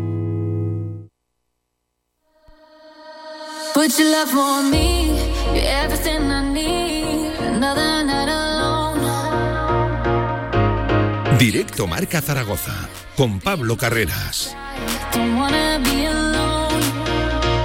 Y con Pilar Quintero al frente de la técnica en Radio Marca, la radio del deporte y también de la cultura y de la ciencia. Siempre decimos de la cultura porque eh, cabe recordarlo, cada viernes cerramos la, semana con una sección de, cultura, pero es que hoy nos embarcamos eh, en el mundo de, la ciencia. Eh, Canfrán es deporte, Canfrán es trenes, es mundo ferroviario con su fantástica estación pero también es eh, ciencia con un laboratorio subterráneo. Tenemos aquí a, su director, a Carlos Peñagaray. Hola Carlos, buenas tardes, ¿qué tal? ¿Cómo estás? Hola, buenas tardes. Eh, laboratorio subterráneo de Canfrán, eh, con proyectos pioneros a, nivel internacional. Nos explícanos, porque a mí esto me pilla muy, muy, de nuevas. ¿qué, tenemos aquí en Canfrán que también tenemos hasta espacio para, para la ciencia? Pues como en el deporte, nosotros también aprovechamos la montaña pero claro, en vez de subir y bajar, nosotros hemos aprovechado esta gran obra que se hizo asociada a la estación, que es el túnel de ferrocarril. y en paralelo entre el túnel de ferrocarril y los que hayan pasado por aquí, que probablemente hayan cruzado el túnel de carretera de Sonport, pues entre los dos, donde en vertical tenemos casi un kilómetro, 800 metros en vertical, arriba están esquiando en Candanchú, pues nosotros estamos ahí dentro con una nave industrial donde alojamos experimentos de, muchos centros científicos, más de 50, de más de 11 países. Eh, donde estamos explorando algunos de los fenómenos que supongo que vamos a discutir ahora. Eh, bueno, eh, increíble. Además, mira, leo por aquí, lo tengo apuntado porque, claro, yo en esto me, pierdo un poco más. Em, Centro de Referencia Internacional en Ciencia y Tecnología de Bajo Fondo Radiactivo. Sí, esto hay que explicarlo. hay que explicarlo porque, claro, es leer radiactivo impacta, ¿no? Bueno, pero como estamos en un foro donde el deporte es muy importante, vamos a comparar en ciencia nos parecemos mucho en esta parte que, es del deporte, donde hay competición. Todos queremos ser el primero, en nuestro caso es en descubrir un determinado fenómeno, pero luego es colaborativa realmente una de las imágenes más bellas del deporte no es a veces quién llega primero, sino el que está en un determinado ayudando a alguien con el que está compitiendo. Esto pasa en ciencia. Es decir, estamos avanzando porque nosotros competimos con otros laboratorios de referencia como este. Este es el más importante, desde luego en España es singular. Hace a Canfrán en este otro aspecto también singular. Podemos recorrer eh, la península y no hay otro como este. Es el segundo en importancia en Europa y el más grande del mundo está de hecho en Italia. Y competimos pues, alojando tecnología que, para explicarlo de forma muy sencilla, lo que necesita es no estar ciega, ¿Qué es lo que le pasa aquí en superficie? Aunque no lo vemos con nuestros ojos, nos está golpeando constantemente material que viene del exterior, se llaman rayos cósmicos, y son parte del material del Sol y otras estrellas. Entonces, estos, estos sensores tan especiales que están intentando descubrir qué hay alrededor nuestro y que no vemos con los ojos, tenemos que protegerlos eh, dentro de la montaña, en este caso poniendo tierra de por medio a esas partículas perturbadoras. Eh, bueno, eh, la, verdad que la, explicación impacta y, estamos 800 metros bajo tierra en un área que, si no me fallan los datos esta mañana investigando, más de 1.500 metros cuadrados tenéis en, semejante laboratorio, tiene que ser impactante, ¿no? Y claro, al final eres el director, ¿qué, vas a contar? Pero... Es, es, no, es, impactante y no hay palabras para explicarlo. Es, visitable, es verdad que no pueden... Hasta cierta parte, ¿no? Es decir, podemos, podemos, tenemos de hecho un acuerdo con, con el ayuntamiento para mostrarlo en una sala museo donde se puede ver qué, qué, significa esto de la radiactividad. Es muy importante, por ejemplo, para todos pues, eh, ventilar, por ejemplo, eh, porque estamos rodeados de radón. Y, bueno, este tipo de, de, colaboración, en este caso también con el ayuntamiento, de esta parte que es ciencia, pero que como has dicho muy bien es cultura, es qué tenemos alrededor nuestro. Conocer, ¿no? y para, espero que sea para la sorpresa de algunos, pero, pero igual no para otros, nosotros, aunque nos parezcamos muy importantes aquí en la Tierra y en general en el universo, somos una parte muy pequeña de todo lo que hay. El material que nos forma a nosotros, protones, neutrones y electrones, ¿no? esta combinación de partículas eh, fundamentales que componen todo lo que vemos, pues son solo el 5% de lo que hay. El resto todavía tenemos que descubrirlo. Entonces algunos habrán oído palabras como materia oscura, etc. para descubrir lo que es, también para descubrir cómo en el universo se han fabricado esos componentes que nos forman, protones, neutrones y electrones, tenemos que alojar estos grandes detectores que se tienen que proteger del exterior, pues como decía, eh, alojándolos en estos espacios tan especiales. Eh, oye, además, eh, líderes mundiales en un experimento conociendo la, naturaleza del neutrino. NEX, háblanos de, de NEX. Algunos tienen que entrenar décadas, ¿verdad?, para ganar una medalla olímpica o lo que sea, pues nosotros estamos en, eso, en esa carrera. Next lleva ahora mismo 14 años desarrollando la tecnología para que ahora sea líder en una técnica muy especial, donde lo que se hacen es poner un gas que tiene una propiedad que queremos descubrir. Para descubrirla hay que desarrollar tecnología, esto es lo que hemos ido aprendiendo, en particular en esa tecnología tiene que ser muy sensible y hacer fotografías de un modo ultra rápido. Para que se entienda lo desarrollado que está la tecnología, si miramos en nuestros móviles ahora no tan modernos, que pueden hacer incluso miles de fotografías por segundo, ¿no? cuando ponemos vídeo a máxima calidad, bueno, pues nosotros tenemos cámaras que hacen miles de millones de fotografías por segundo. Con esas cámaras que estarán en el mercado en algún momento y entonces algún deportista podemos verle cómo guiña el ojo cuando pasa en su coche a alta velocidad, ¿verdad? Pues ahora nosotros lo que hacemos es ver esas partículas que nos van a decir si ese fenómeno tan especial, que es esencial para entender cómo se ha fabricado lo que vemos en el universo, pues eso es lo que intentamos descubrir y tenemos la tecnología, creemos, la líder mundial compitiendo, como pasa siempre en el deporte, compitiendo, es decir, los demás también entrenan, también tienen sus tecnologías y bueno, es una competición en la que estamos viendo quién llega primero. Oye, ¿de qué envergadura estamos hablando en el laboratorio subterráneo de, Canfrán? ¿El número de gente que, allí trabaja, que allí eh, echa horas para, todo este tipo de, eh, experimentos e investigación? Nos visitan, es decir, vienen de otros centros, como decía, de, de más de 50 centros de 11 países, más de 250 personas, pero ahora tenemos, de hecho, en situ, hemos crecido mucho en los últimos cuatro años. Ahora in situ tenemos 25 personas continuamente. Continuamente. Y el número sigue creciendo porque estamos en, grandes en la construcción de estos grandes detectores, tanto alojándolos aquí como en grandes experimentos internacionales.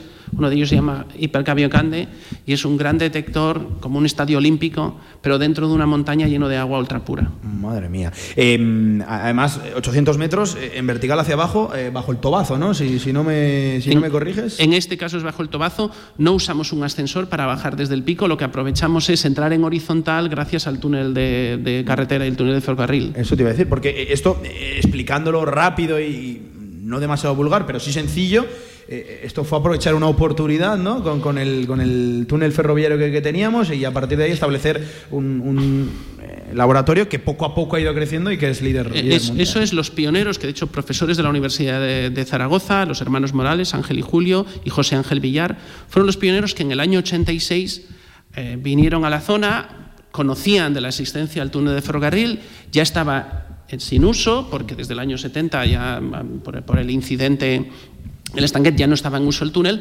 entonces ellos pues, eh, utilizaron el vehículo de moda en aquella, en aquella época, un 4L, el tuning ya existía, entonces tunearon el vehículo para poder usar las, los carriles de vagoneta, entonces lo que metían es el vehículo hacia adentro por el túnel de ferrocarril y cuanto más dentro, más roca encima y por lo tanto menos eh, rayos cósmicos. Y así empezaron en el año 86. Entonces el laboratorio de inicio fue el túnel de ferrocarril. Hoy desde el año 2010 eh, tenemos unas instalaciones modernas, eh, claramente hemos avanzado mucho, como se decía antes con la carrera, con los años tienes que evolucionar porque compites y los demás nos esperan. Y entonces eh, mejorar es también pues este fenómeno fantástico de competir con otros y bueno, pugnar por, por quién llega primero, por quién lo hace mejor. Eh, que, ese apellido, José Ángel Villar, no, nos suena, es precisamente el, el, hermano de nuestro Javier Villar, de nuestro colaborador de fútbol regional, que eh, en paz descanse, fíjate, año 86, ¿no, Carlos? Ahí es cuando vinieron aquí por primera vez para utilizar el túnel. Claro, que, que, lo que tú decías, habrá cambiado una barbaridad, la, la instalación se ha, se ha, profesionalizado, de entrar con un coche por, por los rieles de, del tren, entiendo ahora habrá, bueno, pues eh, todo tipo de medidas de, seguridad y unas instalaciones eh, de, vanguardia, acordes ¿no? al, siglo XXI. Sí, exactamente, pero hay que decir, y recordaba muy al alcalde, es que estamos aquí porque estos anteriores hicieron esos, esos sí. eh, grandes eh, trabajos, ¿no? realmente esta cosa de que tenemos que ir creciendo en base a los siguientes que vengan después de, de IALE se acordarán de todos los que han trabajado para tener esta fantástica Canfranc Canfranc, para tener pues esta fantástica estación, pues en nuestro caso nos hemos beneficiado muchísimo del trabajo pionero de la Universidad de Zaragoza para tener las grandes instalaciones que tenemos ahora. Eh, pues, eh, Carlos, como director del de laboratorio, eh, gracias por la lección aquí rápida, en apenas unos minutos que, que nos ha dado, que, que, hemos aprendido, la radio del deporte, de la cultura y hoy de la ciencia. enhorabuena por, por, ese trabajo, esa, pues lo dicho, líderes mundial en un experimento para conocer la, la naturaleza de, del neutrino, NEX. a seguir así, que entiendo que, que, vendrán buenas noticias también desde ese laboratorio, con más de 25 personas trabajando con, continuamente y, que también ubican a, a En el mapa, en este caso de, de la ciencia. Enhorabuena por, por, el trabajo y gracias por atendernos. Ah, muchas gracias a vosotros. Pues ahí estaba Carlos eh, Peña, lo dicho, el eh, director del laboratorio subterráneo de Canfrán. Eh, ahora lo que vamos a hacer es hablar de la carrera, de otra carrera de kilómetro vertical. Que bueno, hay que puede pensar, pues son 50 minutos de, de, carrera, es algo cortito, no, no tiene nada que ver con los más de 100 kilómetros y que quizás en alguna de las modalidades de la Canfrán Canfrán se puede correr.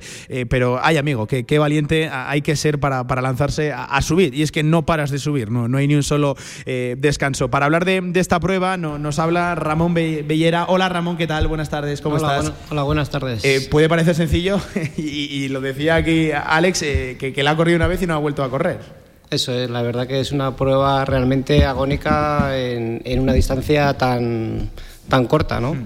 Eh, subida a, a, El Porte, si no me equivoco, 2.400, eh, cerca de 2.440 sí, metros, ¿no? 40 metros, sí. Y sube en 3 kilómetros 800 y con un desnivel de 1.110 metros de desnivel positivo. De 1.110 metros de, de desnivel eh, positivo. Eh, además, si no me equivoco, este año se celebra el 25 de, de septiembre. El 25 de septiembre, el 25 sí, de septiembre, eso es. Eh, unos días después de, de, la, de la Canfran Canfran.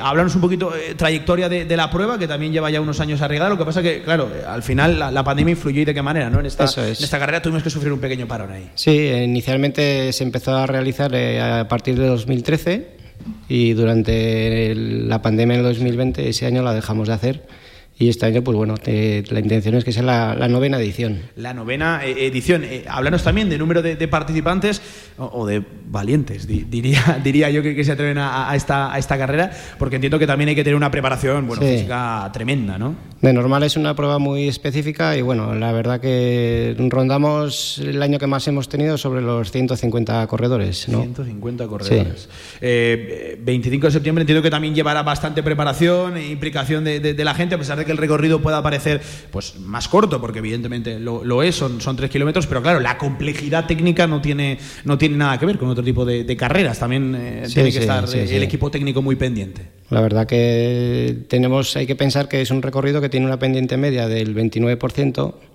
Entonces las, las personas que inician salir, pues bueno, tienen que ir bien preparados y hay tramos que superan los 40 grados de desnivel donde ponemos a una zona con cuerdas pues para gente que tenga un poco de, no vamos a decir vértigo, ¿no?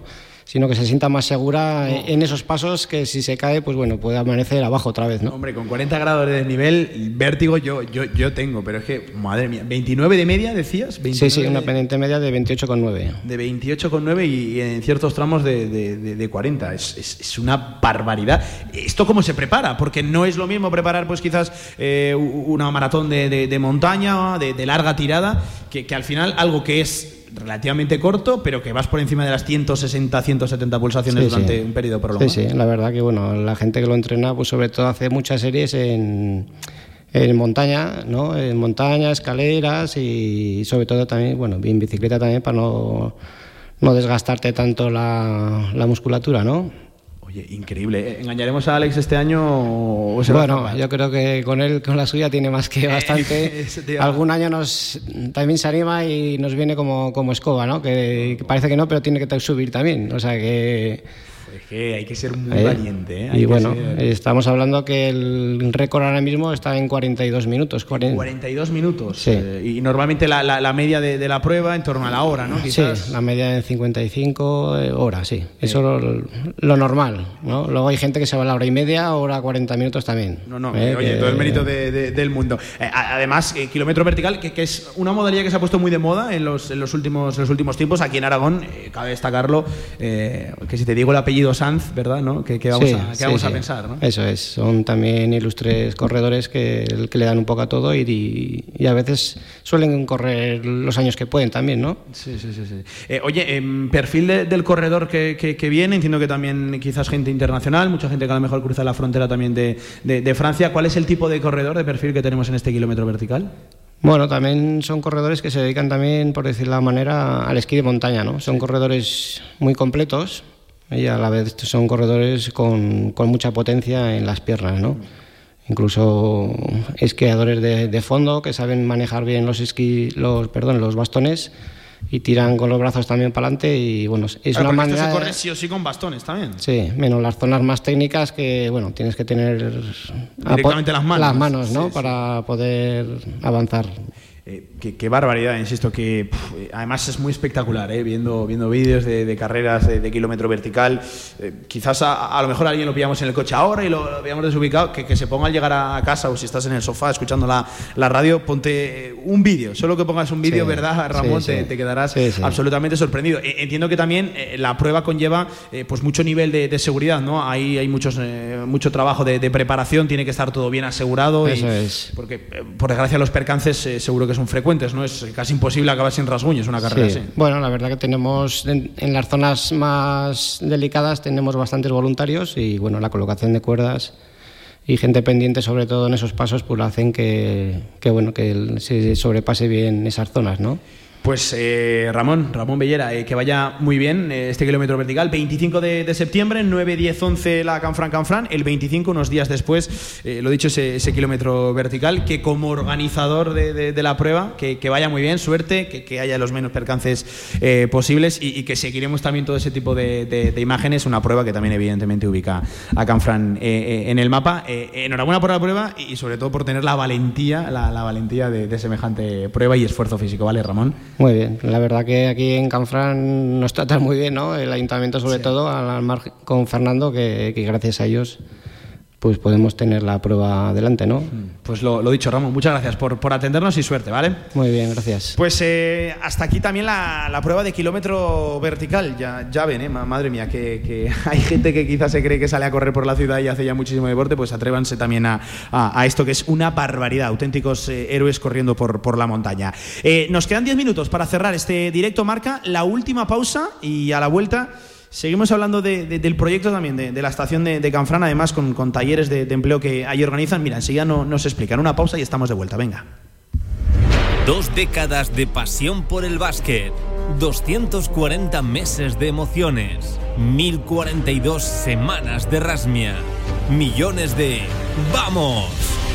20 años muy dentro de ti. Abónate a Casa de Zaragoza.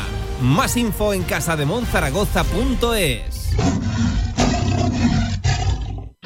¿Necesitas financiar un nuevo proyecto? ¿Renovar maquinaria para tu empresa o financiar tu circulante? En Martitegui Asesores, desde nuestra amplia experiencia, conseguimos facilidades para el acceso a financiación bancaria para tu negocio. Olvídate de preocupaciones con martiteguiasesores.es. Expertos en financiación y negociación bancaria en Aragón. Teatro Principal de Zaragoza. Ven y disfruta del espectáculo, la cultura, la música, el teatro. Consulta toda la programación en teatroprincipalzaragoza.com.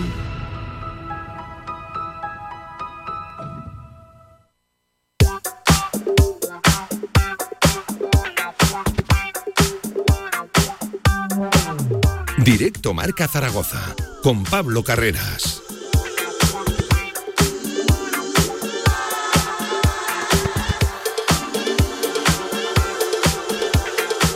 Y hoy desde Canfrán, ocho minutos nos quedan por delante de, programa y, si estamos en Canfrán, eh, evidentemente hay que cerrar también con su estación. Ya hemos hablado eh, con, Fernando Sánchez, con, el alcalde, eh, del proyecto, de, plazos, de cuándo puede estar todo terminado, lo que le va a dar un salto de calidad tremendo, pero tremendo de verdad a, Canfrán. pero claro, ahora mismo hay un taller de, empleo que, bueno, el nombre dice que, se llama acondicionamiento ferroviario y ajardinamiento del, entorno em, de la estación para que nos expliquen exactamente eh, en qué consiste, cuál es su labor, eh, cómo va también eh, el proyecto. Tenemos a, la directora de, ese propio taller, que es Ana Escar. Hola Ana, ¿qué tal? Buenas tardes, ¿cómo estás? Buenas tardes, muy bien. acondicionamiento de, la estación, ajardinamiento. explícanos un poco qué es lo que ahí se, está haciendo con, con, el taller, porque entiendo ya que es el remate final ¿no? al proyecto de, la estación.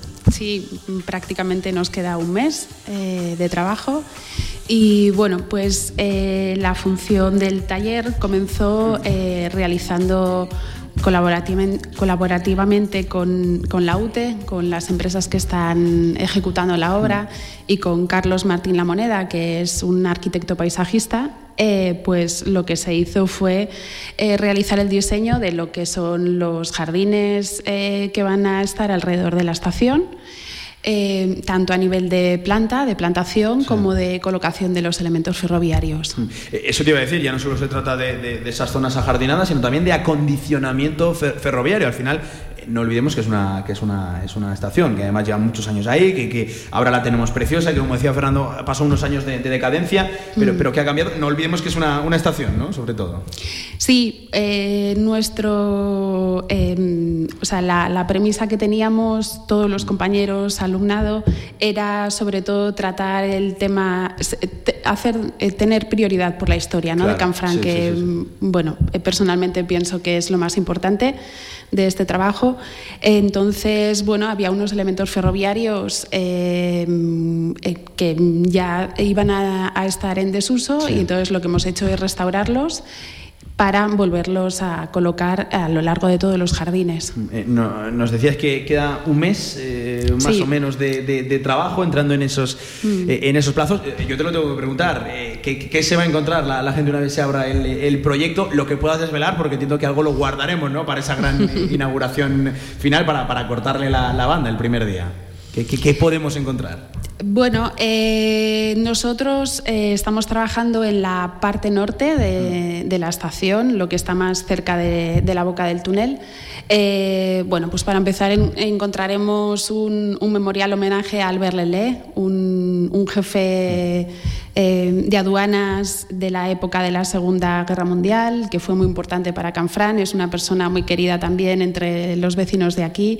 Y entonces, bueno, pues eh, lo que queremos es reconocerle más todavía de lo que se le reconoce en el pueblo eh, a través de un muro. En ese muro se colocará un banco para que las personas que puedan estar disfrutar de, ese entorno, pues puedan, puedan sentarse para un poco recordar, ¿no? recordar esa parte de la historia. Eh, en el centro del muro se ha colocado un árbol que es un cercis, es eh, más conocido como el árbol del amor, y bueno, pues es por ese amor que él tuvo a Canfrán, ¿no? Eh, por ese amor que dedicó a, a ayudar a todas las personas a pasar por, por el túnel. Sí. Eh, oye, y, y no olvidar que esto es un, un proceso, un taller formativo. Al final, a- hay gente que allí va a aprender. eh, que- ¿De cuántos alumnos estamos, estamos hablando? Y, y sobre todo, eh, ¿qué, se imparte allí más allá de, evidentemente, hacer las labores que, que se se encomiendan? Eh, pero claro, aquí la gente va a aprender, ¿no? Y tendréis pues alumnos de, de- de perfil muy variado. Sí, el total de alumnos, eh, 12 alumnos, que es lo que todos los talleres de empleo eh, permiten. Eh, y los certificados que se, que se dan es uno es de viverismo forestal, eh, que es la parte de jardinería, y luego otro de pintura decorativa en construcción.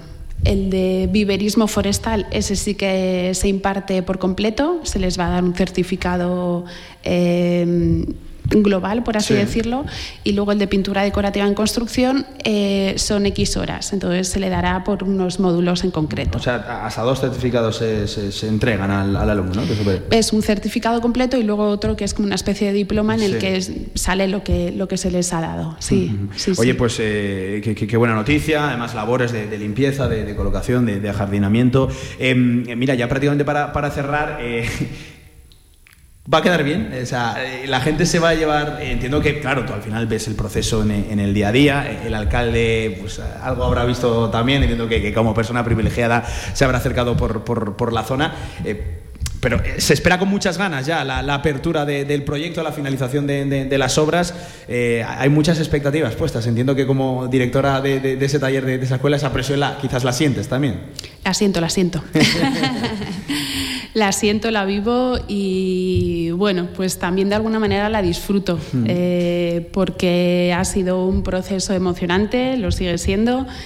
Y bueno, ya no hablo de futuro, de que quedará bien, sino que está quedando bien. Eh, claro, personalmente pues hay un trabajo detrás de muchas personas eh, porque porque quede bien, pero aparte porque perdure en el tiempo, Claro, sí. que no sea un proyecto Que es lo para más importante, exactamente, tanto que la plantación que se ha puesto, pues eh, tenga una durabilidad en los años y los elementos ferroviarios, pues lo mismo, que se mantengan de la mejor manera. Eh, que, que dure, que quede bien y, y lo más importante también, que, que el alumnado haya, haya aprendido y haya adquirido esos, esos conocimientos. Pues eh, Ana, como directora también de, de- de la escuela, de, de ese taller, eh, enhorabuena por el trabajo. Veremos los resultados finales. Mira, tirando el símil de, de la escuela, las notas las pondremos al, al- al final. Vale, Ana, un abrazo. Muchas gracias por, por atendernos. Igualmente, gracias. Pues con Ana cerramos esta ronda de entrevistas, esta segunda hora tan buena que hemos tenido aquí en, en Canfrán.